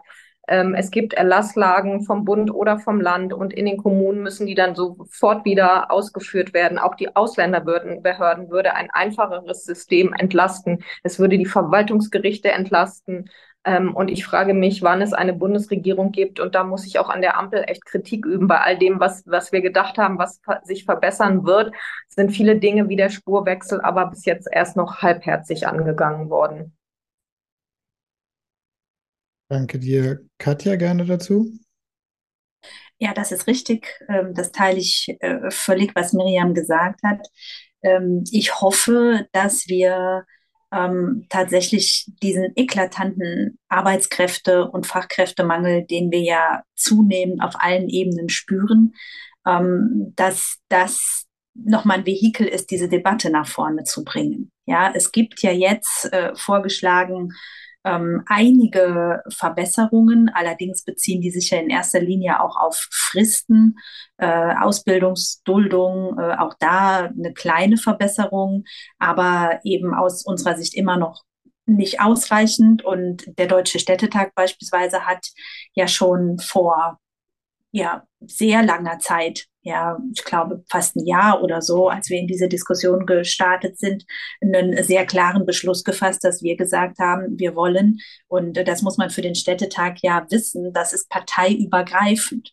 Ja, das war ein einstimmiger Beschluss aller ähm, im Präsidium des Deutschen Städtetags vertretenen OberbürgermeisterInnen, die gesagt haben, sobald Menschen den Kommunen zugewiesen sind, wollen wir, dass unmittelbar Integration in Arbeit möglich ist. Und ähm, wenn man auf der kommunalen Ebene parteiübergreifend so einen klaren Konsens hat, das fuchst mich ehrlich gesagt ziemlich, ja, dass man das dann nicht auch mal gesetzgeberisch im Bund umsetzen kann. Da frage ich direkt mal danach, warum, warum denkst du, ist das so? Wo ist da, wir haben da auch eine Frage im Chat, also die, deswegen, die kommt jetzt nicht nur von mir, die Frage. Ich, hier, Christian Wessel, nee, ähm, äh, Katja schreibt hier, ähm, bei all, allen sicher vorhandenen Problemen ist es nicht so, dass das Thema Migration und ich würde jetzt mal sagen, zum Beispiel keine Erleichterung äh, der, der Arbeitsaufnahme zum Beispiel oder eine schwierige von AfD und auch von, von, von CDU, CSU, Freie Wähler vorgeschoben wird, um sich mit drängeren Problemen von der Klimakatastrophe abzulenken. Also wie die Klimakatastrophe zum Beispiel. Es gibt ja viele andere äh, Themen auch noch. Hast du das Gefühl, dass es auch was damit zu tun hat, dass es, dass es eine, eine Debatte ist, die hochgezogen wird, damit man sich gerade auch mit anderen Themen nicht beschäftigen muss? Also jetzt ähm, diese Diskussion um das Thema, wie schwierig ist äh, die Situation der Geflüchteten. Ähm, das hat sicherlich ähm, was äh, damit zu tun, auf andere Themen nicht eingehen zu müssen. Es ist aber, glaube ich, ein Thema, wo man relativ leicht mit äh, falschen und schwierigen und ähm, ja auch aufheizenden Narrativen in der Bevölkerung mit verfangen kann. Das ist ja leider das, was wir, äh, ich sag mal, in der Bundesdebatte bemerken, ja, und äh, dass sich die Parteien im Großen und Ganzen, und man muss ja auch äh, leider sagen, auch die Grüne Partei in Teilen, sich dieser Diskussion nicht entzieht. So. Und ähm, ich glaube, deshalb wird äh, diese Diskussion und werden diese schwierigen Narrative immer wieder bemüht. Ähm, was die Frage von Zugang zur Arbeit angeht, ich meine, wir haben äh, noch vor nicht allzu langer Zeit eine ganz andere Debatte geführt, auch eine falsche Debatte aus meiner Sicht, aber die war ja auch sehr dominant nach dem Motto, ich sage mal in Anführungszeichen, die Ausländer nehmen den Deutschen die Arbeitsplätze weg. Ja, und da sozusagen den Schwung hinzukriegen, ähm, eine ganz andere Folie sozusagen auch in den Köpfen der Menschen aufzurufen und zu sagen, es ist eine Chance und ähm, wir äh, können ähm, auch für unsere Gesellschaft äh, die Potenziale der Migrantinnen und Migranten äh, ganz wunderbar nutzen. Ich glaube, das ist noch ein gewisser Weg. Und das spielt in diese Frage, warum setzt man nicht so einen Städtetagsbeschluss äh, dann auch einfach mal gesetzgeberisch um, ähm, dass das einer der Hintergründe ist. Mhm. Danke dir. Ich will dann jetzt mal in das, ähm, das, das Thema einmal einmal wechseln. Und äh, was, was ich nämlich ganz spannend finde, ist ja, dass wir heute so mit, mit, mit Richard und, und, und Katja und Miriam und äh, dann die beiden anderen mit dem größeren Blick dann quasi darauf ja auch so ein bisschen Städte und ländlichen Raum haben. Und wir haben jetzt ja so ein bisschen gehört im ländlichen Raum, gut, das, äh, München ist auch nicht weit, aber es ist trotzdem äh, der ländliche Raum. Und was mich total interessieren würde, auch an, an äh, Haji Hilal gefragt, äh, Ali gefragt, ist, ähm, ist die Frage von die Rolle der ländlichen Raum auch in der Integration, weil was ich so im Vorfeld gelesen habe, ist ja, dass gerade zum Beispiel auch geflüchtete Menschen eine Unterbringung durchaus im ländlichen Raum schätzen, weil es äh, zum Beispiel auch stressfreier ist äh, als in einer Stadt, weniger Konflikte teilweise da sind, gerade gerade Intergruppenkonflikte etc. Könntest du da vielleicht noch mal was zu sagen zu den äh, zu, zu der Besonderheit äh, des ländlichen Raumes und äh, dann vielleicht auch den psychologischen Blick äh, vielleicht auch zu drehen auf die Frage, äh, die Richard darauf gemacht hat, ist zu sagen, das ist jetzt etwas, was letztlich unsere kommunale Infrastruktur stärkt, die Aufnahme durch, durch allerlei Aspekte. Also wie, wie, wie siehst du das, diese, diese, diese Spannung oder ist da eine Spannung zwischen Stadt und ländlichen Raum oder Unterschiede? Also ich glaube, das ist sozusagen erst der zweite Schritt, dass es mhm. äh, sozusagen auch zu einer Entspannung führen könnte wenn man bedenkt, und ich habe ja gesagt, was ist das, was geflüchteten Menschen am meisten hilft, ist es soziale Unterstützung. Es ist soziale Unterstützung vor allem von Menschen, die, sag mal, vielleicht nur einen Schritt weiter sind, ähm, die vielleicht der Ethnic Community angehören. Wenn man gerade Migration nach Deutschland sich wirklich aus einer Vogelperspektive anschaut, sie ist ja weitestgehend Migration in die Städte.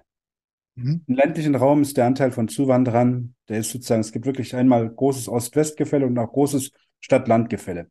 Es ist für die erste Phase vielleicht auch ganz gut, wenn Zuwanderer ankommen sollen, emotional, dann ähm, wollen sie mit jenen Menschen zu tun haben, die ähnliche Sprache sprechen. Das Gefühl der Fremdheit wäre natürlich im ländlichen Raum viel, viel größer. Über eine längere Perspektive, wenn sie ankommen, wäre das in der Tat eine Chance. Sowohl Chance für sie selber, mit Kompetenzen, dann diese Kompetenzen auch einzubringen und auch Akzeptanz zu bekommen von der Bevölkerung, wenn sie wirklich zum Gemeinwohl beitragen. Für die erste Phase bin ich ein bisschen kritisch. Wenn man auch, auch guckt, auch die Migration in andere klassische Einwanderungsländer, wenn Sie Kanada schauen, ja, oh, wo werden sie gebraucht? Sie werden im Norden Kanadas gebraucht, aber der meiste, der größte Teil ist in Toronto, Vancouver, mhm. ähm, Montreal. Das heißt, in den Städten im äh, südlichen Raum. Ähm, das ist, ähm, glaube ich, für die erste Phase äh, auch relevant, weil Menschen erstmal ankommen müssen.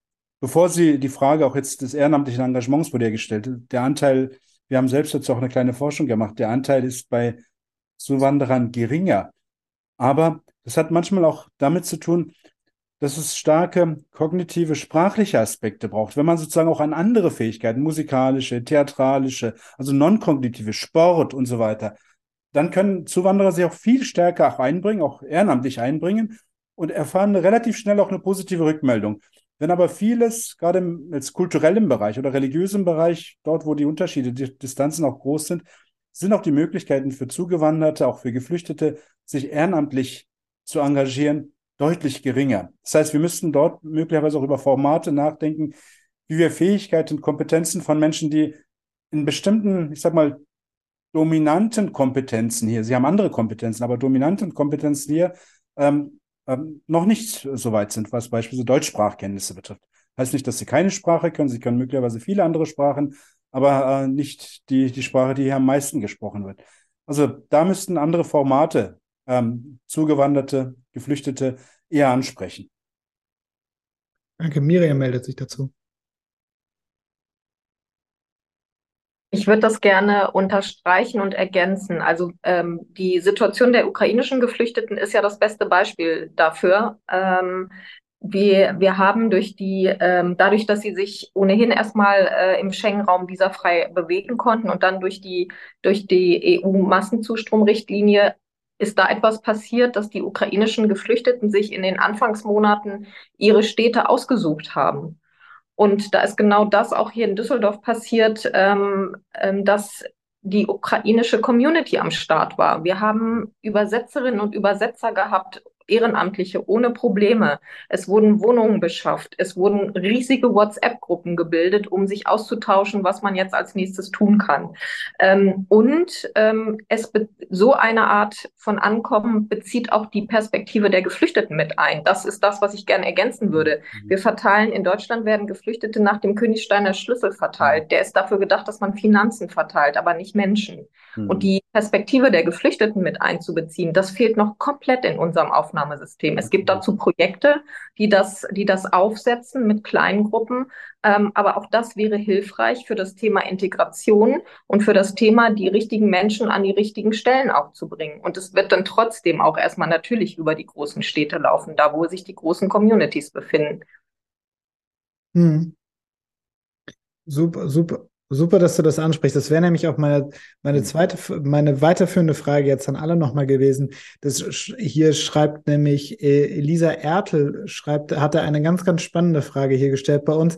Was halten Sie von innovativen, technologiegestützten Ideen, wie zum Beispiel Matching zur bedarfsorientierten Verteilung und Aufnahme und ich gehe mal nochmal drüber hin weiter. Du hast jetzt den Königsteiner Schlüssel, also quasi Verteilung nach Finanzkraft in gewisser Weise. Und wir haben ja viel drüber gesprochen, dass eigentlich die Faktoren, die das halt bestimmen, eigentlich Kitas sein sollten und und, äh, und, und, und Schulplätze und, und, und, und Wohnplätze und so.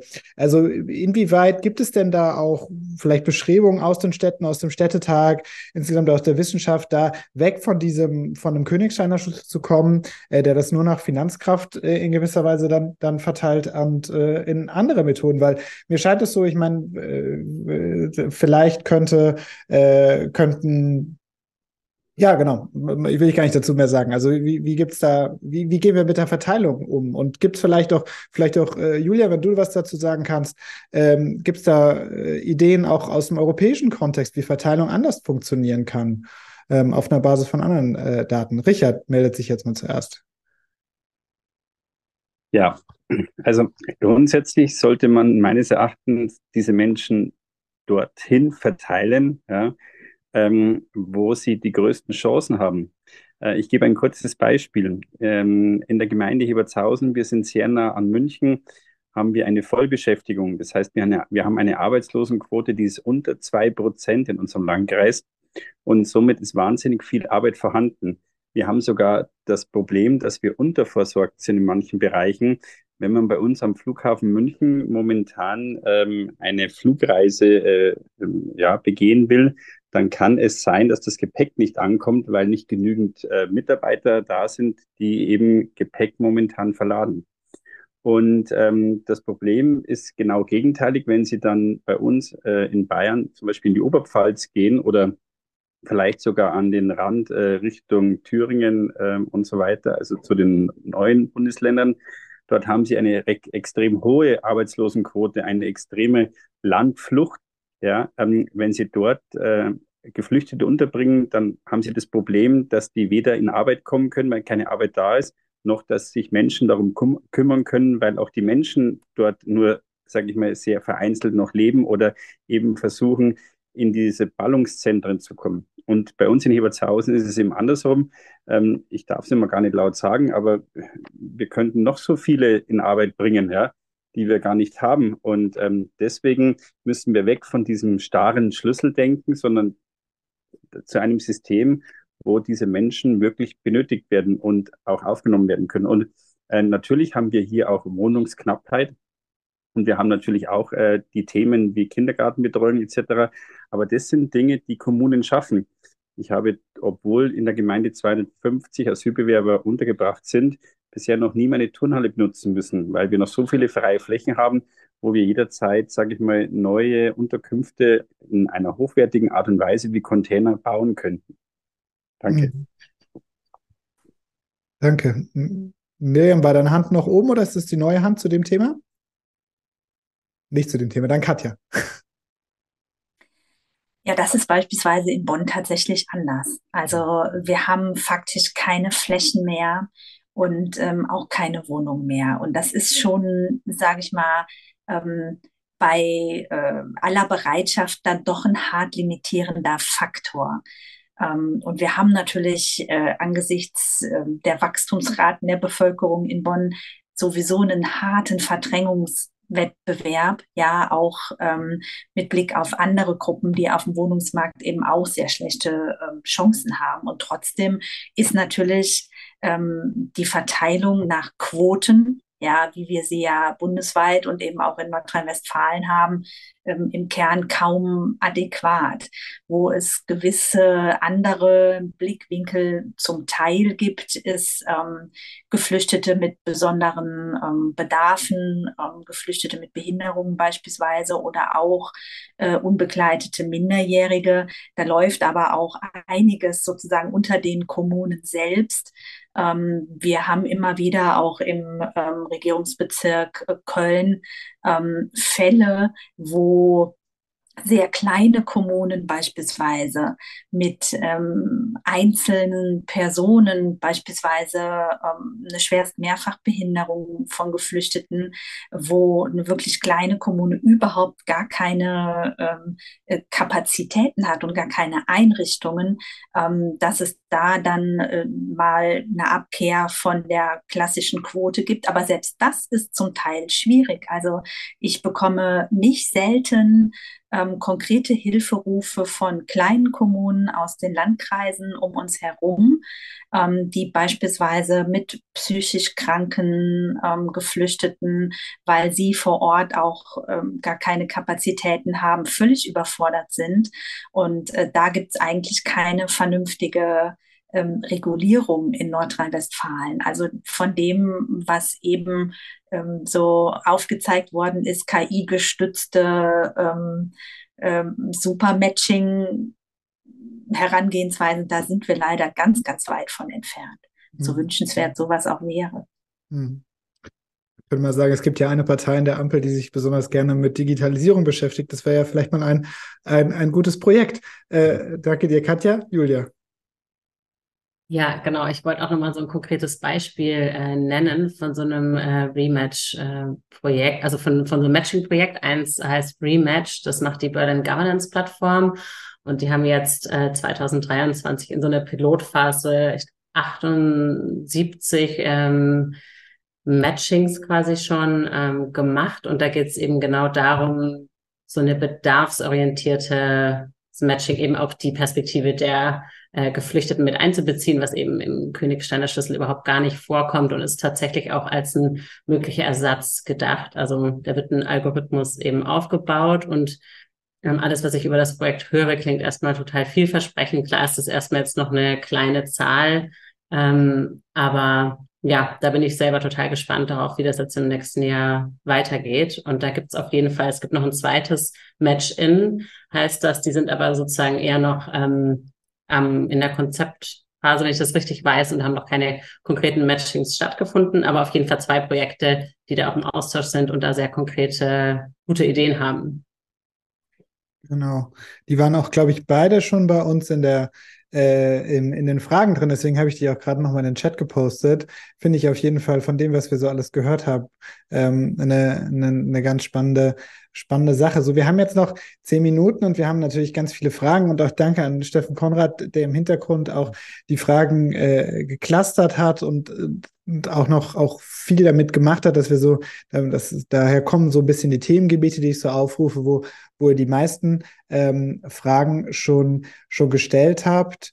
Und ähm, ich will eigentlich aber jetzt am Ende der Runde ähm, vielleicht nochmal ja, nochmal noch mal ein Thema aufgreifen, äh, was hier ganz oft von ganz vielen angesprochen wird, ist das Thema äh, Verwaltung und Bürokratie. Dass es gerade aus der Sicht der Geflüchteten halt ein großes Problem ist in der Interaktion mit den verschiedenen Ämtern, mit den Ausla Ausländerämtern etc. Und da würde mich mal wundern von, von allen unseren Gästen, ähm, was sind da aus euren Erfahrungen die Dinge, wo man wirklich was verändern kann? Wo wünscht ihr euch da vielleicht auch vom, vom, vom Bundesamt für Migration und Flüchtlinge da, äh, da Veränderungen? Also wie, was sind eure Visionen dafür? Äh, wenn es Geld ist, dann ist es auch Geld. Äh, also wie, wie ändern wir die Situation, die, glaube ich, ganz augenscheinlich ist? Das ist äh, Magazin Royal mit, mit Böhmermann hat das ja auch mal sehr, äh, sehr plakativ dann auch aufgearbeitet, dass wir da wirklich in der Verwaltung an vielen Stellen noch, noch große Probleme haben. Wie, wie ändern wir das? Oder wie habt ihr es geändert in euren Fällen? Äh, äh, ja, Haji Halal? Ja, Hilal? Also, ich glaube, ein Thema wurde ja vorhin schon genannt, die Ausländerbehörde. Frau Koch hat es ähm, genannt. Ähm, ich selbst habe zwölf Jahre in Düsseldorf gelebt und ähm, wirklich großes Lob an die Düsseldorfer Ausländerbehörde. Und es ist jetzt ähm, richtig blöd, was ich mache. Ich mache Städtebashing. Ich bin ähm, jetzt in Duisburg. Und ich glaube, es, es wäre wirklich mal interessant für einen Einheimischen. Ich bin 50 Jahre in Deutschland und seit über 25 Jahren, glaube ich, auch deutscher Staatsbürger. Mal die Ausländerbehörde als Ausländer mal in Anspruch zu nehmen. Ich habe es als Professor nicht geschafft, einen Termin zu bekommen, weil es sozusagen so schwierig ist. Die, ähm, die Webseiten, eine Verpflichtungserklärung, eine Einladung zu schicken, mit so viel Hürden verbunden. Zweieinhalb Monate lang habe ich das mehrfach versucht. Am Ende habe ich es wirklich nicht anders gemacht, als das, was man sozusagen in einem Rechtsstaat normalerweise nicht macht, über ähm, Klüngelei. Ich kenne jemanden, der dort und so weiter und habe den persönlich angesprochen, um mir einen Termin zu besorgen, was nicht gut ist, moralisch verwerflich ist, aber es gab keine andere Möglichkeit. Und ich habe mich gefragt, wie macht es ein gewöhnlicher, ich sag mal, Zuwanderer, der vielleicht nicht so gut Deutsch, der das System hier nicht kennt, der sozusagen quasi möglicherweise auch nicht so stark netzvertraut, netzaffin ist.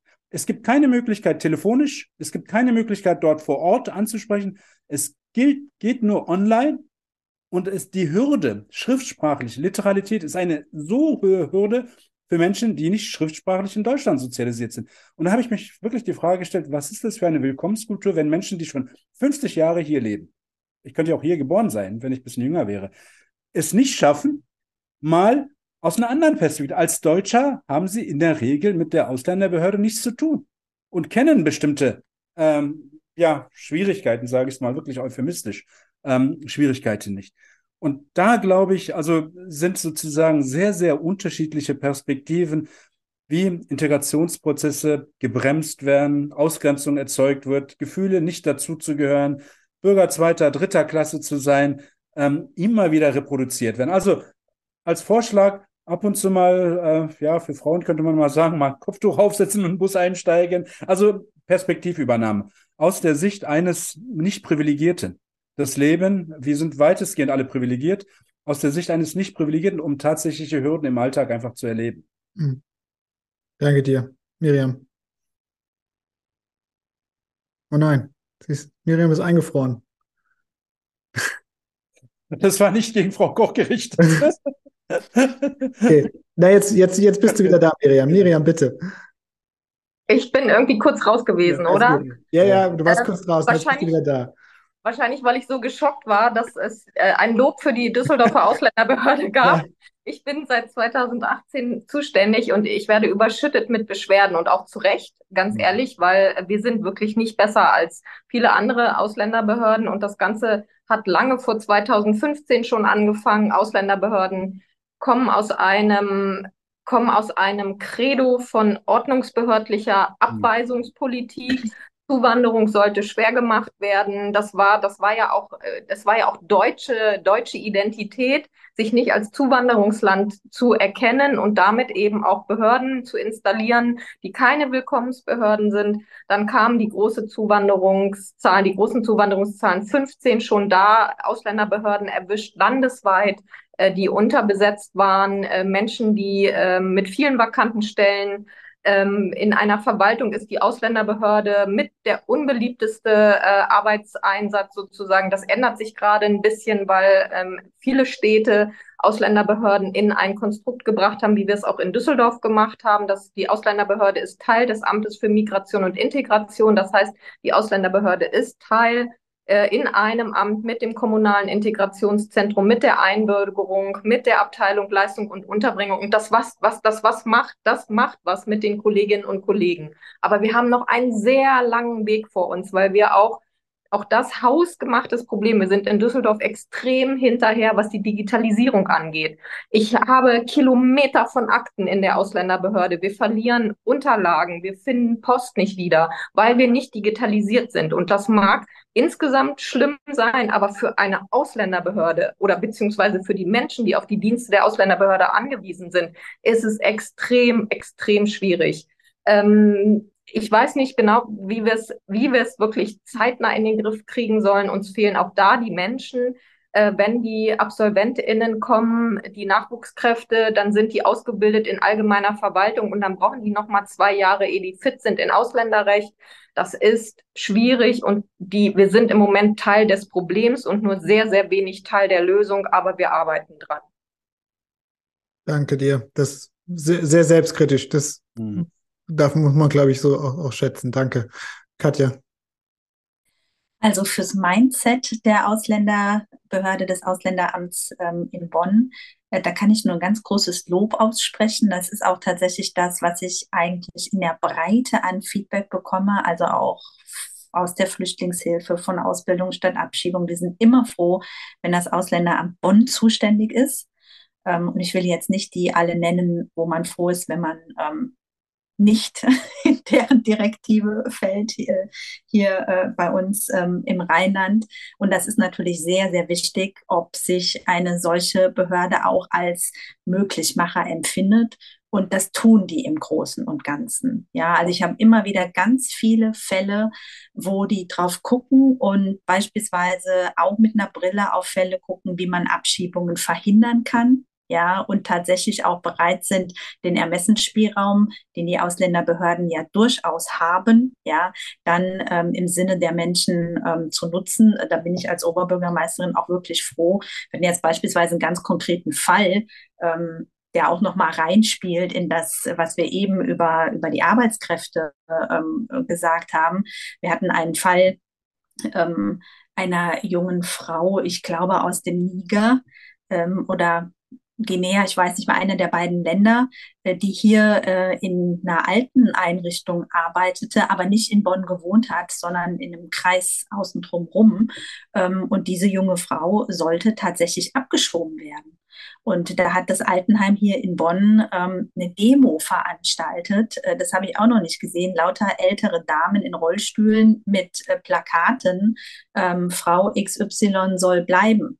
Und ähm, das war wirklich so, dass der Kreis diese junge Frau auch abschieben wollte, obwohl sie einen Ermessensspielraum gehabt haben, das nicht zu tun. Und äh, dann ist äh, die junge Frau nach Bonn gezogen und äh, dann konnte unser Ausländeramt halt den Ermessensspielraum, den man ja hat, dann auch nutzen. Und alle sind total happy, dass sie hier bleiben kann, insbesondere die vielen älteren Menschen bei uns im Haus Rosenthal. Also ähm, so können halt ähm, Ausländerbehörden auch sein. Und trotzdem sind die Schwierigkeiten, äh, die Miriam Koch beschrieben haben, auch äh, in Bonn eklatant.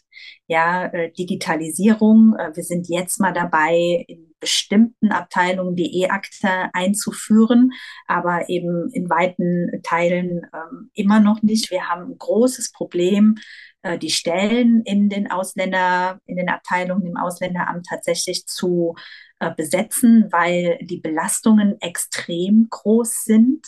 Also wir haben tatsächlich auch sogenannte Belastungsanzeigen, wie man sie in Behörden hat, von gestandenen Mitarbeitenden aus unserem Ausländeramt, weil die einfach sagen, wir haben solche Berge von ähm, Fällen zu bearbeiten. Und jetzt hat die Bundesregierung ja auch eine Reihe von Dingen, Fachkräftezuwanderungsgesetz und sowas, ähm, was ja gut ist. Ja, und trotzdem bedeutet das nochmal wieder neue Fälle und ähm, neue Belastungen tatsächlich äh, in den Ämtern. Und da, glaube ich, brauchen wir auch eine andere Möglichkeit, auch der Motivation und sicher auch der Bezahlung auf der kommunalen Ebene von den Menschen, die in diesen Ämtern arbeiten. Ach so, und ähm, was ich auch noch wichtig finde, wo wir auch darauf achten, ist, dass ähm, wir möglichst auch Menschen mit Migrationshintergrund ähm, in ähm, diesen, ähm, also im Ausländeramt, aber natürlich in allen Ämtern, aber da eben ganz besonders auch zum Einsatz bringen, weil das ist was, was wir immer wieder wiedergespiegelt bekommen. Ja, dass das erstmal ein besseres Ankommen, besseres äh, Eintreffen dann auch ähm, für die Menschen auch geflüchteten Menschen ist, wenn sie auf Menschen treffen, die gegebenenfalls dann auch eine andere Sprache sprechen und wo man weiß, die sind vielleicht auch nicht bio-deutsch und haben eine gewisse Erfahrung, die sie auch teilen können. Super, Sorry, vielen Dank dir. Nee, alles super. Äh, Richard Reichel kriegt dann jetzt hier das letzte Wort, hat Hebertshausen. Ähm, äh, und, und dann schließen wir dann auch äh, in Anbetracht der Zeit. Äh, äh, Richard, bitte. Ja, dann versuche ich die richtigen Worte zu finden. Also ich kann das zum einen erstmal bestätigen, was meine ähm, Vorrednerinnen hier äh, berichtet haben. Auch wir haben wirklich massive Probleme, ähm, was das Personal betrifft in der Ausländerbehörde.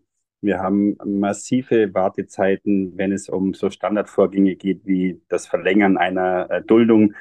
Und ähm, ich würde mir wünschen, dass ähm, äh, so klassische, einfache Verwaltungsakte wie zum Beispiel das Verlängern einer Duldung oder das, die Erteilung einer Arbeitserlaubnis vielleicht sogar auf kommunaler Ebene passieren könnte, also dass die Kommunen das dürften, allerdings dann nur, wenn diese Vorgaben, ähm, diese Gesetze deutlich verschlankt werden würden. Und ähm, ich würde mir eben auch wünschen, dass auch bei uns ähm, das, die künstliche Intelligenz, die Digitalisierung ähm, schneller ähm, hier ähm, eigentlich ähm, sich wiederfinden würde damit man da einfach ähm, diese Wartezeiten deutlich redu reduzieren kann. Sie sind sowohl für die Helferkreise wahnsinnig ähm, lähmend und auch äh, nervtötend. Ähm, ein Großteil unserer Helferkreise gibt auch an, wenn sie über Demotivation sprechen, dass es ausschließlich mit dem Kontakt zu den Behörden in Verbindung steht, diese Demotivation. Und ähm, wir könnten viele andere Dinge eben ähm, vereinfachen und deswegen, wir brauchen mehr Personal und wir brauchen Kompetenzen bis runter in die Kommunen. Dann würden viele dieser Probleme gar nicht auftauchen. Vielen Dank. Und das war ein ziemlich gutes Schlusswort. Ganz lieben Dank. Äh, mir bleibt wirklich jetzt äh, nichts anderes übrig, als allen unseren fünf Gästen hier zu danken. Ich fand, das war eine ganz großartige Runde. Das war ein sehr positiver, auch ein kritischer, auch ein selbstkritischer Blick auf die Situation. Aber ähm, wir haben heute nicht gehetzt. Wir haben heute nicht alles negativ gesehen. Und ähm, das haben auch, wenn man so in den, in den F&A guckt und die Fragensammlung guckt, das haben die Leute auch sehr, sehr geschätzt. Also ich glaube, da war noch eine große Frage, die, die ich hätte gerne als Schlussrunde gestellt, so wie, wie schaffen wir denn äh, die, von diesem Angstdiskurs und diesem negativen Diskurs wegzukommen? Ich glaube, wir haben heute Abend ein Beispiel gemacht, was, wie das funktionieren kann. Und ich kann nur alle aufrufen, auch äh, das dann, das Video wird dann online gestellt, das auch zu teilen und die Präsentation schicken wir auch rum. Nehmt die Informationen, die ihr heute bekommen habe, geht damit raus, geht damit, jetzt kommt bald Weihnachten. Die Diskussion wird sicher am Weihnachtstisch stattfinden. Ich glaube, das ist ganz entscheidend auf einer ganz persönlichen und privaten Ebene, wenn es sicher ist, äh, auch diese Themen zu sprechen und, und eben diesen positiven Diskurs auch zu führen, sich ehrenamtlich zu engagieren, wo es geht. Äh, die großartigen Organisationen, von denen wir heute gehört haben, vielleicht auch mit einer Spende zu unterstützen, wenn es geht. Ähm, ich glaube, das sind alles, alles Teile, ähm, wo wir alle gemeinsam was beitragen können zu einem positiven Diskurs, der eben nicht auf Angst basiert, sondern auf Hoffnung oder auf Möglichkeit und, und auf Chancen. Und das finde ich ganz wunderbar, dass das heute Abend gelungen ist. Und danke euch allen und danke auch allen, die heute Abend dabei waren, ganz viele Fragen gestellt haben, gewotet haben und so. Natürlich wie immer nicht alle Fragen geschafft. Ich glaube, das meiste haben wir geschafft. Das nächste Europe Calling ist nächste Woche äh, am Mittwoch. Da sprechen wir über die Zukunft der Klimabewegung angesichts der Konflikte um Nahost. Äh, ein gar nicht so weit weggehendes äh, Thema, wenn ich das mal so sagen darf. Äh, also nächsten Mittwoch am, am Nikolaustag, 20 Uhr. Äh, Link kommt auch nochmal rum, ist jetzt im Chat. Seid dann gerne wieder dabei bei Europe Calling. Bleibt uns gewogen und einen schönen Abend an alle und alles Gute. Ciao. Tschüss. Mach's gut. Tschüss.